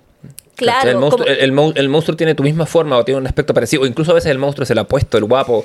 Es que el monstruo es una construcción cultural, ¿cachai? No lo digo yo, sino que hay vasta literatura al respecto, ¿cachai? Lo hice en el fondo. Pero el- tú también. El, y lo digo yo también, el monstruo como máquina de guerra, que es un eh, libro de la Mabel Moraña, ¿cachai? Como habla todo el rato del monstruo como una construcción del otro, ¿cachai? Cuando las mujeres fueron monstruos, cuando fueron brujas, y porque eran brujas, porque eran mujeres que tenían conocimiento y los hombres no podían en el fondo tener mujeres en la media que supieran, weón, de hierba y medicina como ellos. Entonces esta mujer tiene conocimiento, es bruja o un monstruo, ¿cachai? el, el, el- el- lo mismo ocurría como en los freak show, ¿cachai? Como que, que- Sí, que- que eh, también ahí eh, viene también es una- un la, capitalización del monstruo, ¿cachai? Como es un monstruo, pero también podemos capitalizarlo en base Claro. a un abuso y doblegación de él, ¿cachai? Entonces, Sí, sí, queda doblegado, queda sometido a una lógica de capital y se vuelve producto. Claro, y el monstruo siempre tiene que ver con esta otra tarea que es monstruosa. O sea, Drácula es la monstruización del erotismo, ¿cachai? Que ahí los, los mismos autores lo hacen a propósito, porque bueno, no son. O sea, Bram Stoker lo hace, ¿cachai? Con su qué, o sea, diciendo como esto no es amoral y lo pone ahí, ¿cachai? Frankenstein lo mismo, ¿cachai? Y detrás de cada monstruo, y aquí Chop opera una lógica, ¿cachai? Eh, pero eh, pero encuentro que, puta, de la, de la triada mexicano, yo ahora estoy en el carril del toro, debo decir. Entre Del Toro, eh, Iñarritu y y... Cuarón. Sí, por lejos. Estoy en, estoy con, estoy en mi del toro era. Sí, a mí me gustaba, harto- antes puntuaba bastante Cuarón en mi vida. más que También, sí, me gustó pero- mucho Cuarón mucho tiempo. Yo Sí. creo que eh, a- Cuarón es mi segundo. Puta, yo sé que aquí me voy a agarrar el odio de alguno escucha, pero Eh, Iñarri- ¿estás- ¿Estás pensando en alguien en especial? I- Iñarritu es mi menos favorito. bueno. El mío también, no tengo ningún asco en decirlo. Eh, Iñarritu, siento... Yo voy a decir una wea que es muy funa. eso te va, te va a traer problemas. Pero siento que Iñarritu es como del director de cine en grupío, del estudiante de cine en grupío, varón, hombre. Eh, no O sea, sí las hay, pero en mi descripción es un varón. Ya. Que como que, su- que sus referentes cinematográficos son como. eh, es que en esta peli, es que en Goodfellas y en estas películas de Martin Scorsese. Ah, ese tipo. Ese tipo va Iñarritu, ¿cachai? Ya, veo, como el weón que estudia cine un poco eh, y, y- y se engrupe ni siquiera con el antecedente, porque no es capaz de ver la nueva ola francesa, sino que se, se- se ve, se ve como la influencia de la influencia y cree que esa weá es lo máximo. Así como la gente que cree que Ford Coppola es Dios. Claro, o que Scorsese Sin- sin- es Dios, claro, sin- hacer la pega y entender que, For- que siendo buenos directores, Ford Coppola y Scorsese. que a son- mí me encanta. Sí, pero son, pero son Drácula productos. de son- Ford Coppola, una de mis películas favoritas de la vida, ¿cachai? son- O sea, pero, son, como- pero son producto de una tradición, ¿cachai? Es, es esta gente que bebe el. Beben, beben y vuelven a beber de una pasta de segunda mano y creen que la agua es la pureza máxima y te, y te intentan forzar una superioridad ridícula. No, y te intentan, que for- y, te intentan forzar el gusto. Eso es lo que a mí me da lata, ¿cachai? Que Ya. es como que te digan como, ya, pero ¿por qué no te gusta? Ya, pero ¿por qué no lo compartí? Ya, pero... Y es como, ay, bata, ¿cachai? Sí, Así sí, como, sí. Onda, me gusta Mingers, déjame, ¿cachai? Así como... Es una gran película, Mingers. Bueno, es es, que- maravillosa. es que- escrita, escrita por mi amada Tina Fey, Sí. que no puede hacer nada mal en la vida. Pero bueno, esos son nuestros favoritos. Así que en el 2023, esperamos, o sea, el 2022, perdón, el 2023, eh, esperamos De estar vivos. estar vivos, sobrevivir em, Yo, yo esa es mi única expectativa. Si la cumplo, está todo bien. Vivir. o morir gloriosamente.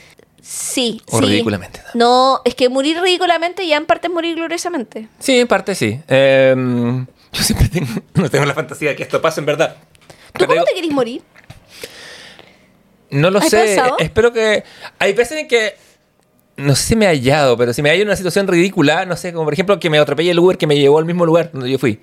Ah, o, una, una- o, o no sé, una- no- algo como que ten- si hay algo como una muerte como de Tommy Jerry, como irme a buscar algo y dejar la tetera prendida y que el vapor de la tetera haga que una pelota caiga, y me- como, Sí. como, como una cosa así eh, absurda, me, me, me, me satisfacería. Una vez me empezó a pasar algo y dije, "Chuta, esto pasa, podría ser una buena muerte, pero no me acuerdo qué era, lo, lo- lo he bloqueado.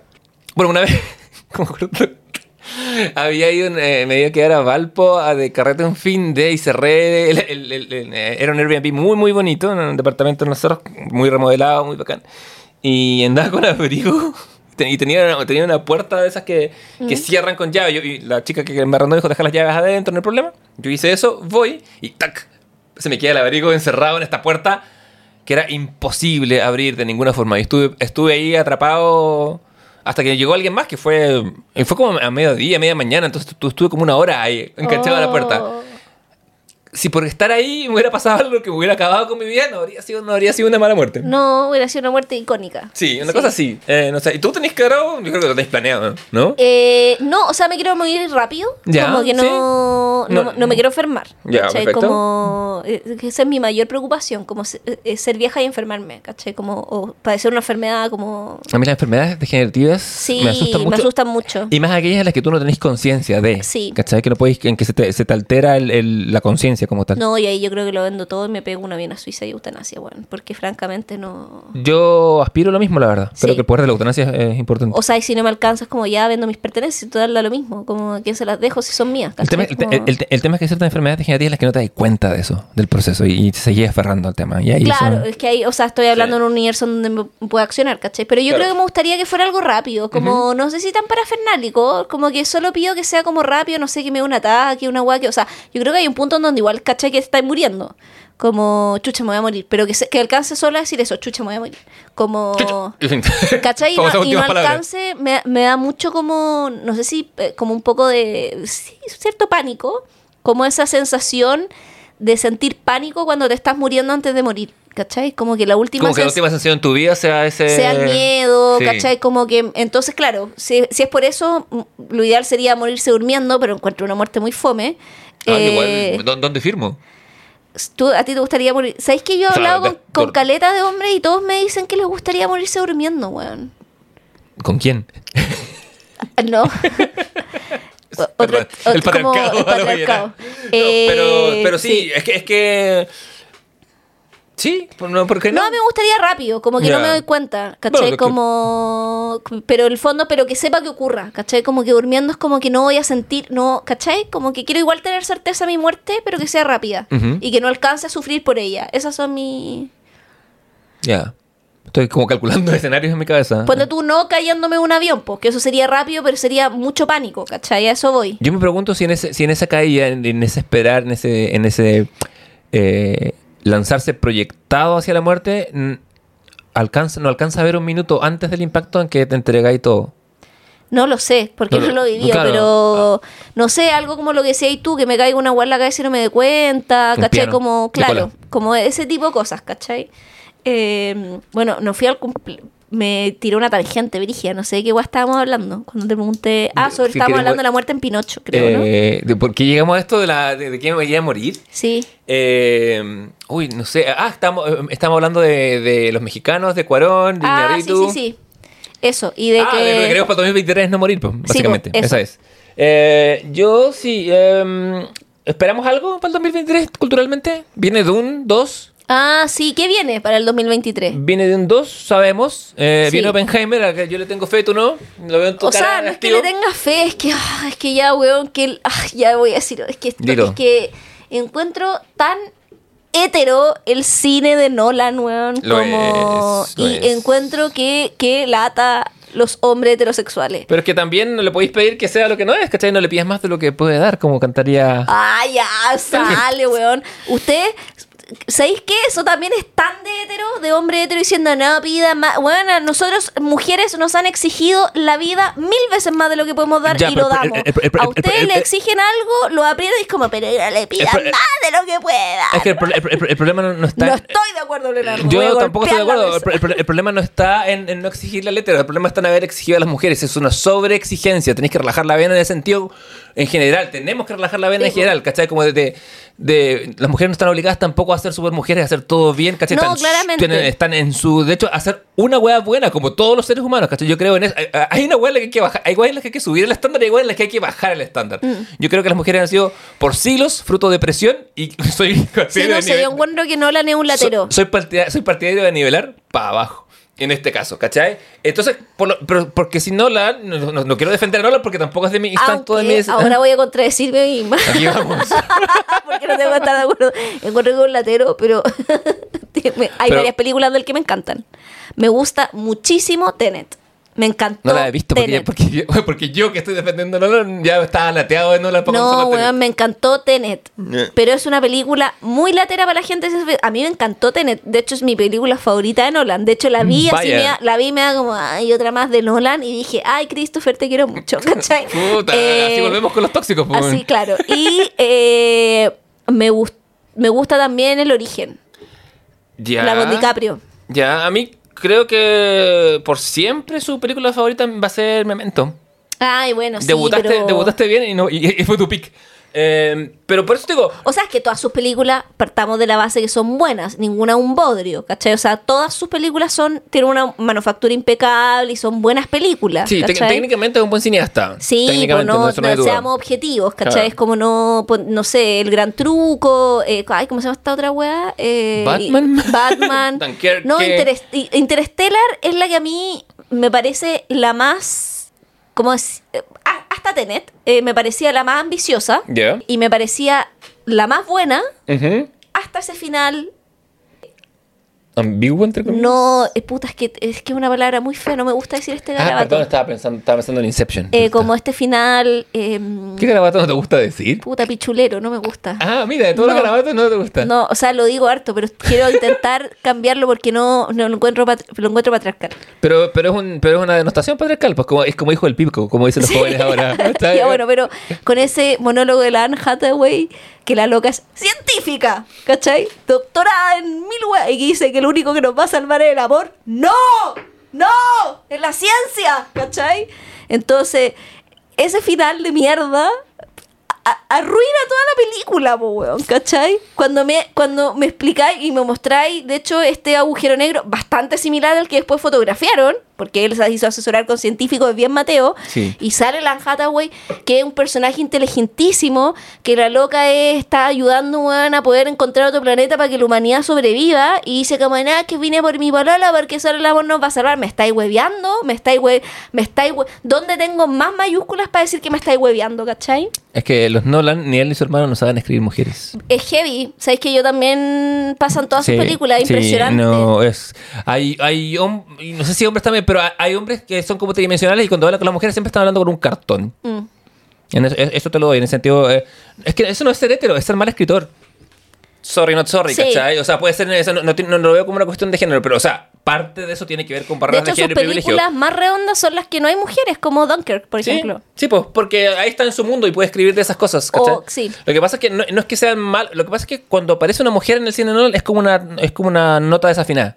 Porque no está, no sabe. Ni, ni- el gran truco no sabe, o sea, No. es horrible lo que pasa ahí con los personajes mujeres como que el Scarlett Johansson. Sí. Que- O sea, es que ahí los personajes femeninos tienen dos teclas. El de Scarlett Johansson es la prostituta, ¿cachai? Claro. Y el de la... eh, ay, no me acuerdo el nombre de esta actriz, pero en el fondo es la otra actriz que aparece en el gran truco, que es la loca. Entonces esas son las funcionales que tiene la mujer en la película. Una, una desquiciada, una loca, una celópata, y la otra es una prostituta. Y los hombres son geniales. Sí, por supuesto. Lo- eh, bueno, y por, Y por- tienen historia y son tridimensionales y las mujeres son solo eso. Por- y es por- como, weón, me está igual. por eso su Batman funciona, porque Batman es todo, eh, pero cuando aparece Catwoman, cuando aparece la Talía al Ghul, ta- ah, ahí como que la mesa queda coja de nuevo. Mm.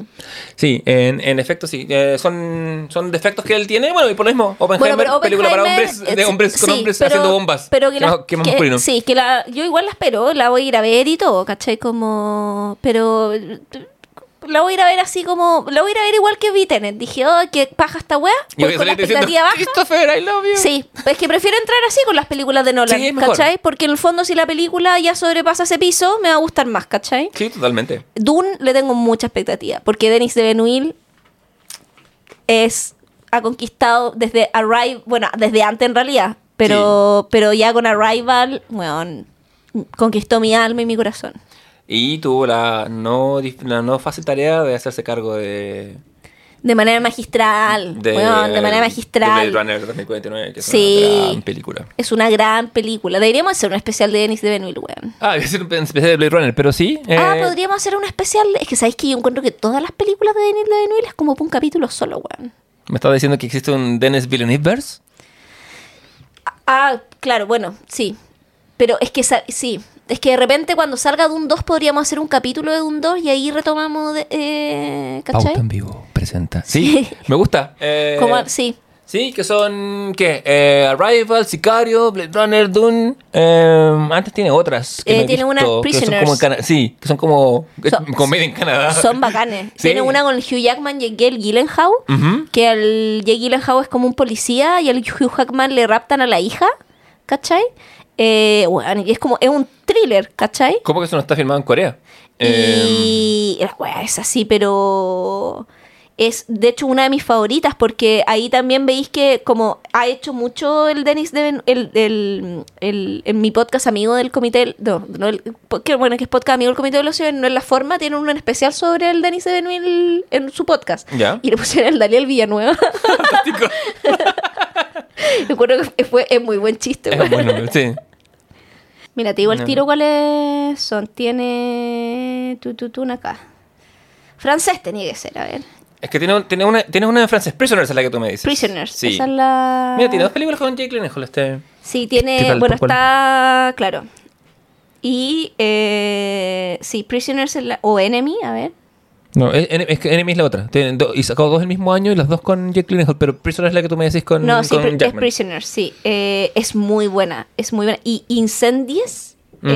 Incendie, porque es francesa. Incendie, eh, bueno, esa es increíble, increíble, increíble, increíble, increíble, increíble, increíble, increíble. Está basada en un cuento de la Wat Ji Mo Wat, que es la mujer que cantaba. No, no, un cuento, una Mm. novela. Ah, no, es una obra de teatro, miento. Porque todo lo que viene del teatro Sí. es mejor. Bueno, es que es muy buena esa película. Esa por... ano- anótatela. eh, eh, te te anótatela, anótatela. Te va a gustar. Escucho y obedezco. bueno, el, no, el Denis Villeneuve. Villeneuve, Eh, sí, esperamos grandes cosas de un 2. Sí. Además que tuvo que pelear, quería una trilogía originalmente, no lo dejaron, ya dijo ya dos partes. Eh, además que Dune igual es, se viene ahora la parte más problemática de Dune. Ah, bueno, es que hay harto por para problematizar. Es que en Dune igual es un poco, o sea, si es que nos ponemos a analizar la historia de, de- de Space Opera de Dune, es un poco como la, la, la, la Guerra Santa igual, pues, bueno, o sea, como que la weá se pone bien eh, la yihad, ¿cachai? Eso y más con, con la correspondiente intervención gringa en Medio Oriente. O sea, ambas cosas, trata, ¿cachai? Como ¿cachai? el- eh, eh, eh, o sea, y, y Dune, las novelas salen publicadas en la época de la crisis del petróleo. Claro, pero lo Es inteligente es que... Le cambiaron es- nombres y, al diario. ¿Y sabéis qué? Villeneuve, siendo francés, lo agarra del Canadiense, ¿no? colonialismo. ¿no? es francés. ¿Estás segura? Sí, 100%. Puede ser que sea franco-canadiense. Ah, Canadá, Quebec, punto. ah, Ah, pues, pero esa- por las- y por eso tiene películas en francés primero. Claro. Ah, es canadiense. Sí, por eso es buen tipo. Ah, claro, porque igual yo decía, siendo francés, igual agarró Dune desde el colonialismo, me parecía Siendo- súper contra francés, siendo, weón. si- Siendo francés, igual no es un arrogante culiado. sí, pues entonces, claro, ahora se entiende todo, po. Mm. No, hemos sido engañados. He sido engañada por mí misma. Y mi El, el ignorancia. peor tipo de engaño. La ignorancia. La la ya, pero viene Dune. ¿Qué más viene, weón? Eh, Cross Spider-Verse. Ah, y esa yo la quiero ver Espero- también. eh, esperemos que no la arruinen, pero tengo fe en No, Lord yo Miller. creo que no, yo va a creo que bien. no, va a estar bien, sí. Sí, yo creo, yo creo, honesto, con la mano en el corazón, que la primera, em, que es, em, ¿cómo se llama la primera eh, de esas? Into Spider-Verse. Into the Spider-Verse es la única película de superhéroes que hay que ver. Si, hay, si tú, tú vas a ver una película o le vas a mostrar a tus hijos una película, tiene que ser Across Spider-Verse, porque lo Ah, tiene ¿como y Logan? todo. ¿Logan? No. no, No, ¿por qué no se la voy a mostrar a tu no, hijo? no, porque, porque muere. No, no, no, porque, no, porque creo que, porque creo que es la película quintesencial, ¿cachai? Porque Logan es una historia de un final, es una, es una tragedia ya. shakespeariana. Ah, como para entender que el inicio del Que- universo superhéroe. O que es el género del superhéroe, ¿cachai? Creo que es la película perfecta de superhéroes. Ah, creo ya. que, que resume todo. O sea, si tú pasas. Bueno, tú haces cursos de estas cosas. Yo Sí, creo que pues, si, sí, si- sí. si yo pusiera una en el syllabus, perdón, o en el. ¿Cómo se dice eso? El programa. Sí, el Silaus, sí. Eh, el programa sería esa. eh, Creo que lo tiene todo, lo contiene todo, lo, lo ejecuta bien. eh, juega con todos, los, con todos los lugares comunes y, los subvierte a veces y a veces los sigue. Funciona perfecto. No, lo- pero luego me parece que está más por encima. Y de hecho, fue una pregunta en este podcast si acaso Sí. es una película de superhéroes o no. Sí, yo creo que sí. Al no sé si de superhéroes, es una película de héroes. Y de antihéroes. Es una película de héroes Sí. eh, griegos, si se quiere, incluso. Sí, en, bueno. ese, en, ese, en ese sentido, de héroes trágicos. Claro, pero tenemos, bueno, dijimos Spider-Man Across Spider-Verse, Sí. Dune, la parte 2, Oppenheimer y viene Barbie también. ¿Are you a Ba- Barbie girl in a Barbie world? Es que viste el trailer? No, no lo he de... Mm, Puta. Lo voy a ver en la, pausa antes de Ya, antes del, pero antes es que vaya, vaya a ver Eh, el trailer y te va a dar, pero así, puta, estrenen esta weá ahora. y esas son las que vienen, pues como que en película eso es como lo que yo tengo anotado así como... Tiene, mira, Taika Waititi saca una película nueva que la tiene filmada hace rato, Sí, ¿cuál es esa? que se llama Próximo Gol Gana. Ah, que es de fútbol. Sí, y, y- y está, mm, ¿cómo se llama? Está Fassbender ahí. Sí. Eh, y trata de la selección de Samoa y su, y su histórica derrota 30-0 30 o 31-0. Siendo Taika Waititi, siendo Samoa y estando metido Fassbender, me da, la- me, me permite, me da lo suficiente para pagar la entrada para verla. Sí, bueno, vienen otro montón de películas que no vamos a mencionar, como no sé. Bueno, vamos a mencionar igual. Como de, como de superhéroes, ¿cachai? Como, puta, no me sé. imagino, Shazam viene, 2, ¿no? Viene Ant-Man, Quantumania con el malo que vimos en Loki. Eh, viene Guardián de la Galaxia Mi- 3, las mi- Marvel, Wonka con Timothy Chalamet. Mi, eh, mi review de, de Ant-Man de Quantumania pff, No, pésimo. Viene Indiana Jones 6. Ay, eso igual yo la vería porque Ah. Harrison Ford. Oye, de lo- a propósito de Harrison Ford, eh, Apple TV, que no es, no es televisión, es Apple TV, va a sacar pronto una serie que se llama Shrinking, en que Jason Segel, que conocemos de Freaks and Geeks, de How I Met Your Mother y otras cosas así, hace de un psiquiatra. Ah, sí vi el trailer. Sí, y su mentor, otro psiquiatra, es Harrison Ford, apareciendo en tele por primera Sí. vez. Así que mm, también le pongo fichas eh, en series. En series esperamos eso, esperamos Last of Us, ¿no es cierto? Sin duda, porque Pedro Pascal. O sea, yo estoy vela. Es que yo creo que esa weá va a ser la cagada, weón. No, no espero. Yo creo que, o sea, va a ser el nuevo Walking Dead. Sí, Esto es su pero, destino. pero va a ser el nuevo Walking Dead. O sea, bien hecho, porque Walking Dead, como que se. O sea, yo lo sigo viendo, pero se fue. ¿No, no se acaba ahora? ¿No Sí, se acaba ahora. Eh, pero yo veo cuando sale toda la serie. Como veo. que no voy viendo semana a semana. Eh, como que perdió el rumbo muchos años y ahora como que lo recuperó. Y lo que me da paja igual un poco es que justo lo recuperó cuando salió el, el personaje principal del Paco. Ajá. Que es como el alguacil sheriff de Walking Dead. Ya. Que el Rick Grimes, ¿cachai? Ah, perfecto. Ya es que yo leí el cómic nomás. Claro, es que, es que ahí se- Sí, está súper sí, sí. distinto. Sí, ya yo, sé, otra yo- wea. yo- yo- yo sé porque sé que hay gente muerta en otro y otro no. Tengo claro. pe- Personajes que no existen en el cómic y que ahora son protagónicos, pero Rick ¿Qué, es- Grimes qué es del hijo de Rick Grimes? en eh, la serie Sí. está muerto. Ya, perfecto. Lo, lo muerde un zombie. Ya, no más preguntas, su señoría. No. No, es que el cabro ya se quería ir de la serie, entonces como ahí llegaron a una conversación y me parece bien igual porque grabando tanto tiempo algo, como Sí. que hacéis con tu actor y llegar a acuerdo. Eh, y claro, Rick Grimes como que mm, lo sacan de la serie porque el actor ya también se quería ir y, y puta, la serie mejora, pues y lo encuentro penca porque no creo que mejore porque él salga, sino que son como temas de guion, ¿cachai? Pero... son como fatigas argumentales, en definitiva. Claro, ¿cachai? Pero lo encuentro penca para el actor porque finalmente levantó la serie, pues si las primeras temporadas son gracias a él, ¿cachai? Como que él levanta todo lo arco argumental y se juega por la... Y las primeras temporadas son buenas. Pucha, yo quería verla. Estoy cuando- hablando de las tres primeras, Sí, sí, es ¿cachai? que, es que quería verla cuando habían como 4 o 5. Dije, ya voy a verla, pero antes voy a leer el cómic. Me leí el cómic entero cuando terminó, que son 130 y tantos números, y ahí como que quedé medio agotado. Entonces dije, "Eh, medio como lata meterme de nuevo Yo en el mismo que es, universo. es buena hasta el fondo como que la temporada de la prisión, ¿cachai? Ya. Como que post prisión, como... Y es como cuando llegan como a este universo y se enfrentan con Negan, que es como el gran malo un poco de la serie. Sí, Como que ahí eh, eh, eh, estiran demasiado el arco de Negan, ¿cachai? entiendo. Y ahí nos vamos a la chucha. Sí, sí. Bueno, la, la prisión es larga en, en el cómic también, pero el cómic tiene mucho como mucha intensidad y después afloja, después intensidad. Lo maneja Claro. bien a lo largo de, de Sí. los, de los no sé cuántos años tuvo. Eh, para este año, eh, igual espero, igual voy a probar Secret Invasion cuando salga. Mm. Viene la segunda temporada de Loki supuestamente. Sí. Eh, la tercera de Ted Lasso, quizás. La cuarta de Barry es un hecho. eh, cuarta y final. Pero en Le tengo- esta, en este año, Sí, Barry, Barry está confirmada por lo menos para este, para este año por, por lógica de producción, ya la están rodando. Entonces, Ah, ya, y, pero- y salió en el trailer de HBO de, de Ya. este año. Y nada, me gusta mucho que sea su, su temporada final porque... bueno, Succession también viene, la temporada 4. ¿Tú no caído en esa No, pasta? no caí en esa pastada. Ay, me atoré. Ah, Pero, sí, sí, sí, son la- pero yo creo, de la pasta pero de yo creo que te va a gustar.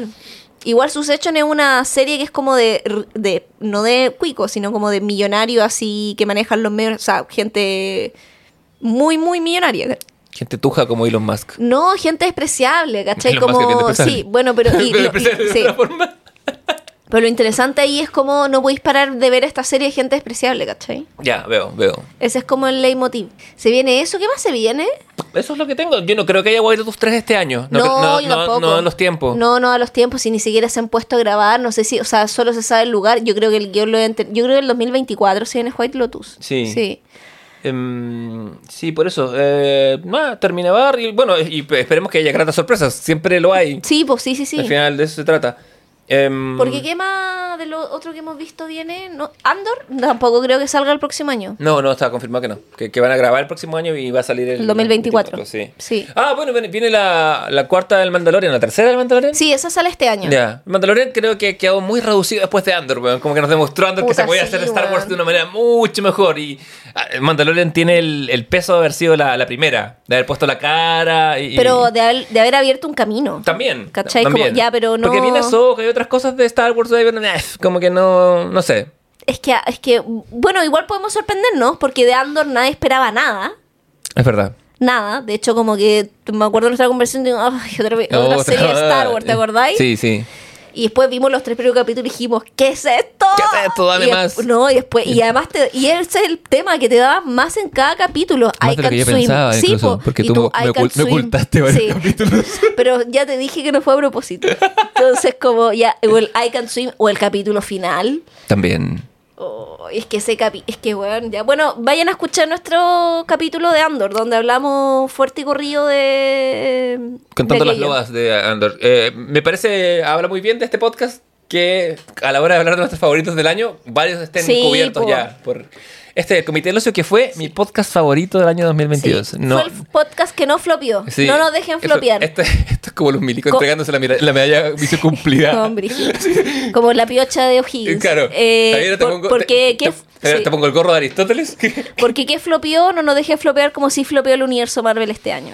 Flopeó el universo Marvel este año. Flopeó Chile este año con el tema de la constitución. No, es el gran, mira, el gran flop del cual todavía no puedo hablar. Yo creo que... Y si- nunca voy a poder hablar. Yo creo que si hiciéramos como el listado de el in memoriam de la gente que murió este año, que fue mucha y Murió muy cercana. gente. Pero lo más importante es que murió la esperanza de la nueva constitución. No, o sea, bueno, murió la Nueva Esperanza, O sea- murió la Reina Isabel, murió caleta gente. Te dejo a ti hablar de los reales por mí, que se No, mueran si todos. yo la, la voy a mencionar de que murió nomás. Ay, Leonardo se pone tan antiimperial. Tú eres anti, como anti-corona, pero igual así como, ay, que en Estados Unidos. Y, Bueno, ahí- pero y una el es- es- imperio. imperio, ah, más no, imperio más no corona. Ya, pero bueno, entre. ah, Está bien, está bien. Ah, anda, a ver, tonto nadie. bueno, Guido Autonadi, pues. ¿Y? Había mucha honra. Ah, bueno, adelante. Y de hecho me vi la película en el avión de Punta Arenas. Ay, no hablemos de puntería, que me duele el alma. Perdón. Está bien. Ya. Ese fue tu Eh, venganza, ese fue tu chiste guardado de, Sí. de- Fantástico. Lo siento. Ya. Ya, bueno, ¿Qué- mur- murió Pelé hace horas. Murió Pelé. Murió Pelé. Que- tenemos que decir que estando El estábamos, 29 de diciembre. estábamos haciendo la pauta, hicimos la lista del inmemoriam y Javier nos dice, alguien más se va a morir. Y murió Pelé. Sí, pues. Cuando, cuando ella dijo eso. Todavía Ta- lo maté yo. Maté a Pelé. Tenemos un cuaderno de Death Note en que vamos anotando nuestra... Eh, bueno, murió Pelé.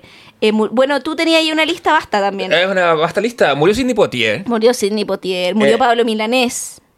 Sí, desde que, desde que la Soda Bachelet citó su canción. Sí, ya lo mató. Todo vino a morir. Murieron Carter también muy joven, Sí. a los 34 años, muy lamentable. Eh, eh, cantante infantil, Sí. de hits como I'm Gonna Miss You Forever, That's How I Beat Shaq y más de la cuenta. Sí. Murió el vocalista de los Enanitos Verdes, que murió el mismo día de la reina Isabel y por ende su muerte pasó Sí, en pasó una- es un una anonimato, tragedia. pero máximo, Que es el chiste final de VIP. Eh, la serie con la Julia Louis Dreyfus siempre ella dice: Espero no morirme el mismo día que Tom Hanks porque nadie se va a acordar de mí. Sí.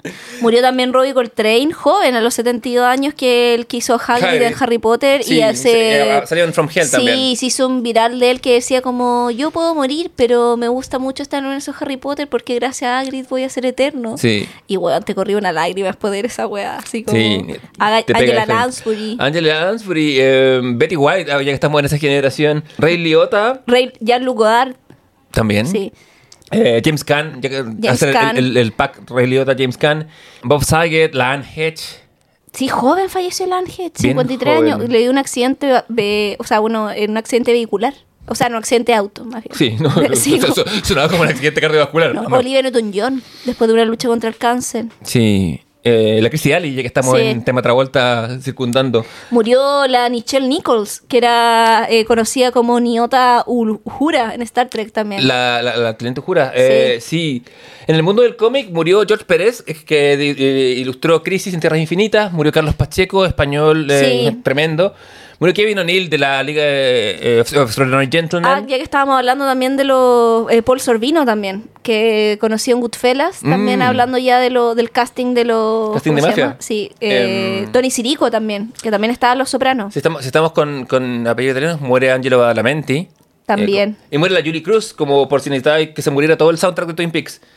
Eh, Murió Alec John Such, que también es el bajista original de Bon Jovi, y si ya estamos en esa, también murió Andy Fletcher, que era teclista y miembro principal de Pitch Mode, eh, Y también el baterista de... Taylor Hawkins. Sí, que murió, bueno, y brigio, porque lo que hablábamos también antes, como que tocó en Chile, en Argentina y falleció, sí, ¿cachai? así como de... oh, abruptamente. Murió Julio. Sí. Paul Herman también, de Irishman, de Goodfellas y de Soprano, ¿te acordáis? Sí. También eh, falleció, mu- murió, le fue mal a la mafia este año, weón. Eh, Tan mal es la hora, es que claro, se coincide con que son actores de cierta edad y fueron alcanzaron su pick en el momento en que la- el cine de mafia o la televisión de mafia estaba en punto alto. Murió Bernard Cribbins, que él es un, recordado como un viejito entrañable, el papá de Donna Noble en el Doctor Who. Sí. Eh, ahora que vuelve la Catherine Tate, volverá sin él. Em, Mónica Vitti la mencionamos. No, No, también. también falleció, reina del cine italiano, de, Javier, de Javier White Lotus. Javier Miranda.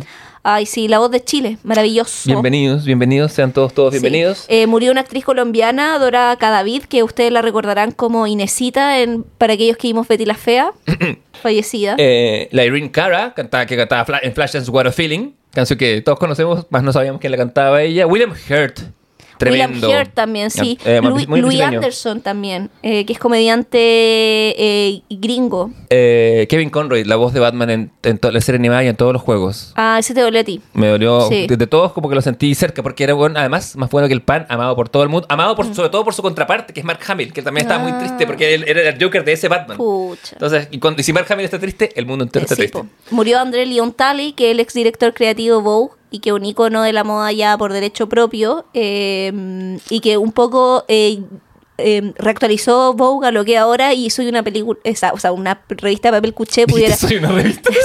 no, es una película, una revista de papel cuché pudiera hasta, ¿cómo se llama?, sobrevivir hasta ahora, ¿cachai? Sí, claro. Salo Reyes.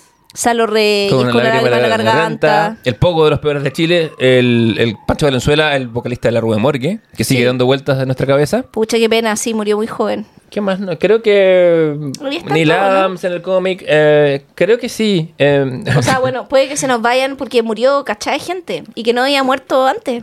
que es la primera vez que mueren. es la primera vez que mueren. Increíble, ¿no? Yo creo que con eso podemos dar por terminado este primer bloque Sí. y volvemos con las joyas de la familia. Sí.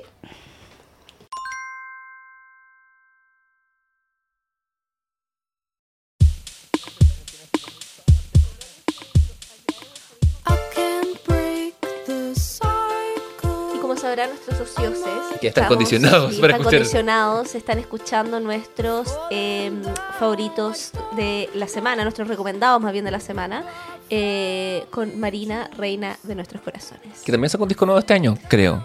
Eh, no, era la, lo que yo te decía al principio del podcast, era como una reedición. O sea, sí, son dos reediciones de discos antiguos con algunos temas remasterizados. Ah, perfecto. Porque ma- Le Marina le gusta mucho hacer como tres versiones de un mismo tema, una más punk y otra más, ¿cachai? ¿Es por eso que te gusta tanto? ¿Por, por esa, por lo pulcra y puntillosa? Puta, sí, yo creo, weón, no sé. Pero sí, me, me gusta muchísimo. Y bueno, por eso seleccioné este tema para esta sección. Eh, ¿Y eh, cuáles son tus recomendados esta semana, Leo? Tengo doble recomendado esta semana, porque pensé quizás mi compañero socio puede que no tenga recomendación porque las fiestas, entonces dije voy a anotarme con dos. Tengo un libro pequeño que es un ensayo Y acertaste. Mm, algo te conozco. Eh, tengo un, un libro pequeño ensayo de, de Benjamín Labatut em, que se llama La piedra de la locura. Es un ensayo de 42 páginas, está en anagrama compactos de edición. Eh, se nos agotó en Felpecta, pero volverá. Él em, examina un poco la, la condición post-postmoderna, la vida intercomunicada las redes, etcétera, etcétera, como una forma de darnos afrecho eh, y darnos un poco un espacio de compasión con nosotros mismos y entender que estamos todos cagados del mate. Que, que proclamar sanidad en un mundo con el que vivimos es ser más loco que el loco, ¿cachai? Que, que, que, que no, que hay fenómenos que no sabemos cómo decantan y que de alguna manera les estamos pidiendo explicación. Se pega una pasada por el estallido social chileno diciendo como salimos a marchar todos eh, o nos encontramos en la calle y tuvimos un momento de unidad, pero después de ¿Qué eso, pasó? a los dos días estábamos todos protestando por cosas distintas, ¿cachai? Porque lo único que nos aunaba era la rabia y el descontento. Y, y- y leyéndolo, yo me, me planteaba un poco la tesis y si acaso no es como el equivalente a que salimos a hacer algo juntos y de repente miramos el teléfono y nos acordamos de cosas distintas, ¿no? Es Sí. como tenemos la, la atención desviada y divergente.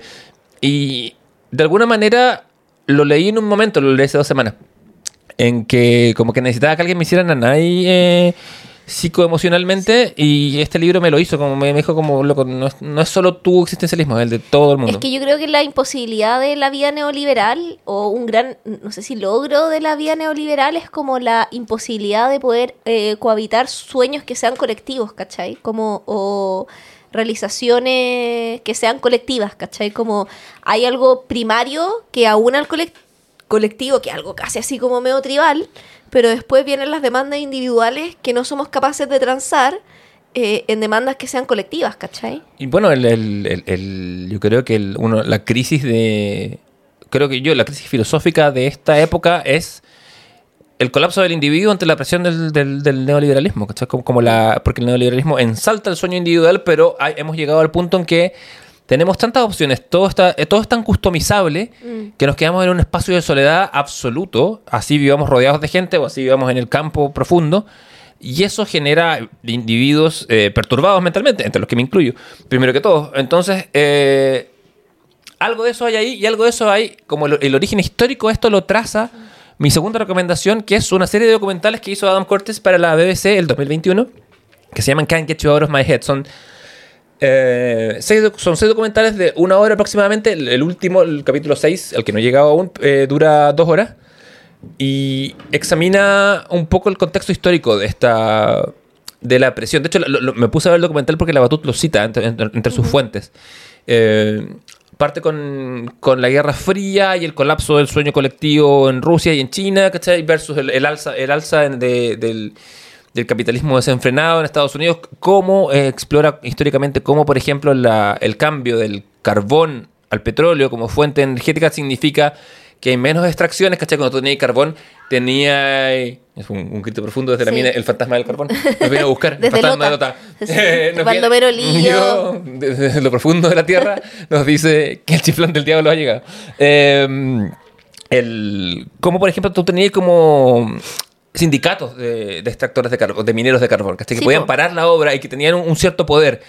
Cuando se pasa el petróleo eso se pierde y eso le da, concentra la plata en una serie de estados, todos de Medio Oriente donde hay petróleo. ¿Y qué pasa? Que ahí surge el banco como una figura que tiene más plata que un Estado-nación y co- coincide con la caída de, de- de la revolución china, ¿cachai? China se vuelve un, un, un manufacturador de cosas, de cosas desechables, ¿cachai? Empezamos con la cultura de lo desechable, el, dejamos de arreglar lo que tenemos porque podemos comprar todo hecho en China gracias al capital que viene en circulación desde Medio Oriente. Y todo esto que termina en el, en el individuo hipervigilado, hiperconstreñido, eh, que, te- que a, la, a la sazón tiene tres o cuatro formas de expresarse, las cuales están todas controladas por megacorporaciones como Meta, etcétera, etcétera, o como Twitter, ni qué decir. Entonces, yo veo esos documentales y, y digo, ok, estamos todos mal, ¿cachai? Como que podemos, no tenemos que exigirnos tanto. Así que esas son mis recomendaciones. Son eh, La Piedra de la Locura y Can't Get You Out of My Head, documental en seis partes de la BBC. Está disponible en YouTube, está con subtítulos al portugués, pero vamos, eh, pasable. Ya. Y Eh, tú, Javier Isabel, ¿qué nos vas a recomendar hoy? Yo recomiendo carretear. Eh, porque estamos de año nuevo. Sí. Así que eso sí recomiendo carretear, no sé si con moderación, porque no encuentro una palabra media demócrata cristiana. ¿Amarilla? Totalmente, pero porque año nuevo, porque nos vamos a moderar. Pero recomiendo con responsabilidad, que no es lo mismo. No, por supuesto. ¿Cachai? Yo soy un fanático apasionado, en efecto, de el, el exceso responsable.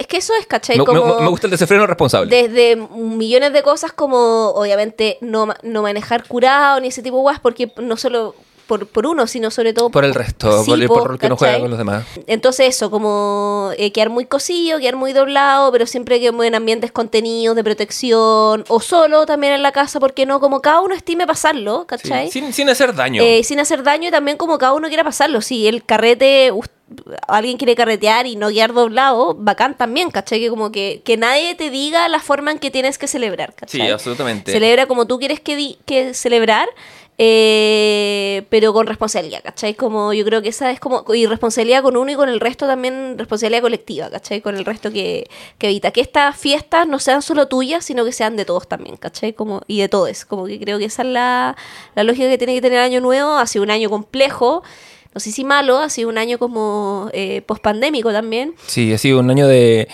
Creo que tuvo la contención de la pandemia y la superaceleración de salir de la pandemia. Brigio, como que al principio estábamos en marzo muy motivados de salir de la pandemia y como que el segundo semestre nos llegaron de refilón todo lo, el fondo, todo la como flashes de Vietnam, todos los traumas de estos dos años de pandemia, eh, ha sido... Y está bien tenerlos Sí. todavía, por si acaso. No, está súper bien. Como- para la, pa el- como mi cena de Navidad de 13 personas, la cual sobreviví. Uy, debimos haber comenzado con sí, eso. weón. Eh, Cuéntamelo todo, por favor. eh, lo podemos dejar para el, otro podcast, porque Sí. ya uno nos hemos alargado caleta. Sí, sí, llevamos como la- la hora 10, no sé. Eh, pero bien, sobreviví Bueno. A base de alcohol. Eh, Que la escuela hace que toda la gente sea Sí, y bueno, di un discurso como, bueno, este no ha sido, eh, este ha sido un año, como no, eh, no, eh, no ha sido un año, eh, ha sido un año difícil, pero no ha muerto nadie, y mi mamá al tiro me corrige y me dice, murió tu abuela, y yo, no ha muerto nadie aparte de la abuela, ¿cachai? Entonces, como- cada momento y ahí cómico. se- claro, entonces ahí como un comic relief, ¿cachai? Y dice, bueno, sí, murió, pero me refiero que entonces ahí como jajaja, risas, ¿cachai? Eh, Y la reina Isabel. Y la reina Isabel, ¿cachai? Nació mi sobrina, entonces, claro, mu- muerte y vida, lo que estábamos hablando antes también un poco, eh, de con Guillermo el Toro. Y, pero eso, ¿no? Yo eh, de- les recomiendo carretear, chiquillos, les recomiendo dif- disfrutar más bien la sí, fiesta. disfrutar. Yo, mi plan personal para el año nuevo esta vez va a ser cerrar el boliche temprano y dormir profundamente. Porque es el momento en que puedo. Ya. Eh, el desenfreno controlado lo tendré en otro momento. Yo todavía duda. no sé lo que voy a hacer, o sea... Este es mi plan. Puede ser que, puede ser que Mm. se descarrile y termine. A, diferencia, de a diferencia de otros años, como que mis años nuevos son muy planificados. Es como que tenemos un plan como vamos a ir a tal parte, vamos a ir a la casa de este amigo, vamos a llevar estas cosas, se va a cocinar esto, cada uno va a llevar esto, y luego vamos a ir a bailar esto. Luego es como un plan bacán que me gusta porque me ayuda a ordenarme, pero hay veces como este año que ha sido un poco más caótico y que el choclo está más desgranado, como se dice, eh, que no tenemos plan. Entonces como sabemos que lo vamos a pasar juntos, pero no sabemos qué vamos a hacer, si es que vamos a quedarnos en el departamento, si es que vamos a ir para algún lado, ¿cachai? Como estamos ahí viendo. Además que un año también que tenemos que entrar rápidamente a la- al reingreso laboral el 3 y el 2, ¿cachai? Con un enero muy pesado. Entonces, por eso digo, como que cada uno decida qué va a hacer el año nuevo en la medida de sus posibilidades, ¿cachai? Eh, y en la medida de cuánto quiera celebrar también. Si usted considera que no tiene nada que celebrar, Adelante, buena parte. Sí, Sí, po, no- ¿cachai? O sea, como tampoco la weá sentirse forzado a tener que celebrar, Sí, ¿cachai? absolutamente. Son las peores celebraciones esas. Lo que Sí. sí. eh, y nos veremos el 2023. tres con sé que sobrevivimos. O sea, este programa usted lo está escuchando en el 2023. ¿Por qué? ¿Cuándo lo vaya a lanzar? Eh, va a ser el, o el día mismo de año nuevo o el fe- yo creo que va a ser el, mar- el lunes porque es feriado el lunes Ah, sí, pues. sí nosotros lo lanzamos el día de navidad porque queríamos que pudieran escucharnos Claro. durante el feriado Y el lunes uno, ¿no? No, el 2. el lunes es dos el lunes eh, es El dos, domingo sí. uno. sí y el 2 es feriado Legal, armado para la ocasión feriado bancario Eh, y nos despedimos con una de las canciones del año para mí que, que se llama Back to the Future de Bastille Eh, con eso queridos ociosos ociosas y ociosas Bienvenidos al 2023. bienvenidos a donde ustedes de vuelta hemos vuelto al futuro Bienvenidos y nos vemos Nos- el próximo año. Sí.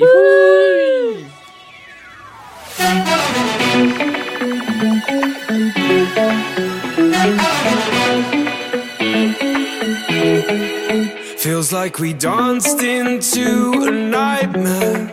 We're living 1984. If double think's no longer fiction, we'll dream of Huxley's island shores.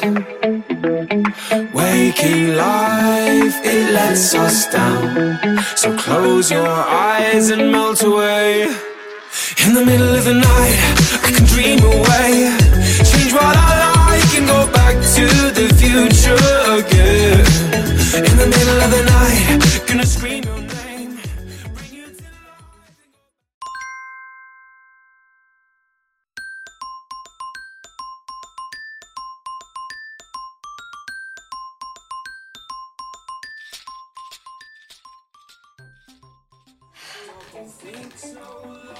Se logró. Se logró. Un año más. Un año. Ay, weón. ¡No más! ¡No, No más. ir más! No más, por favor. Ese fue el mejor bonus track.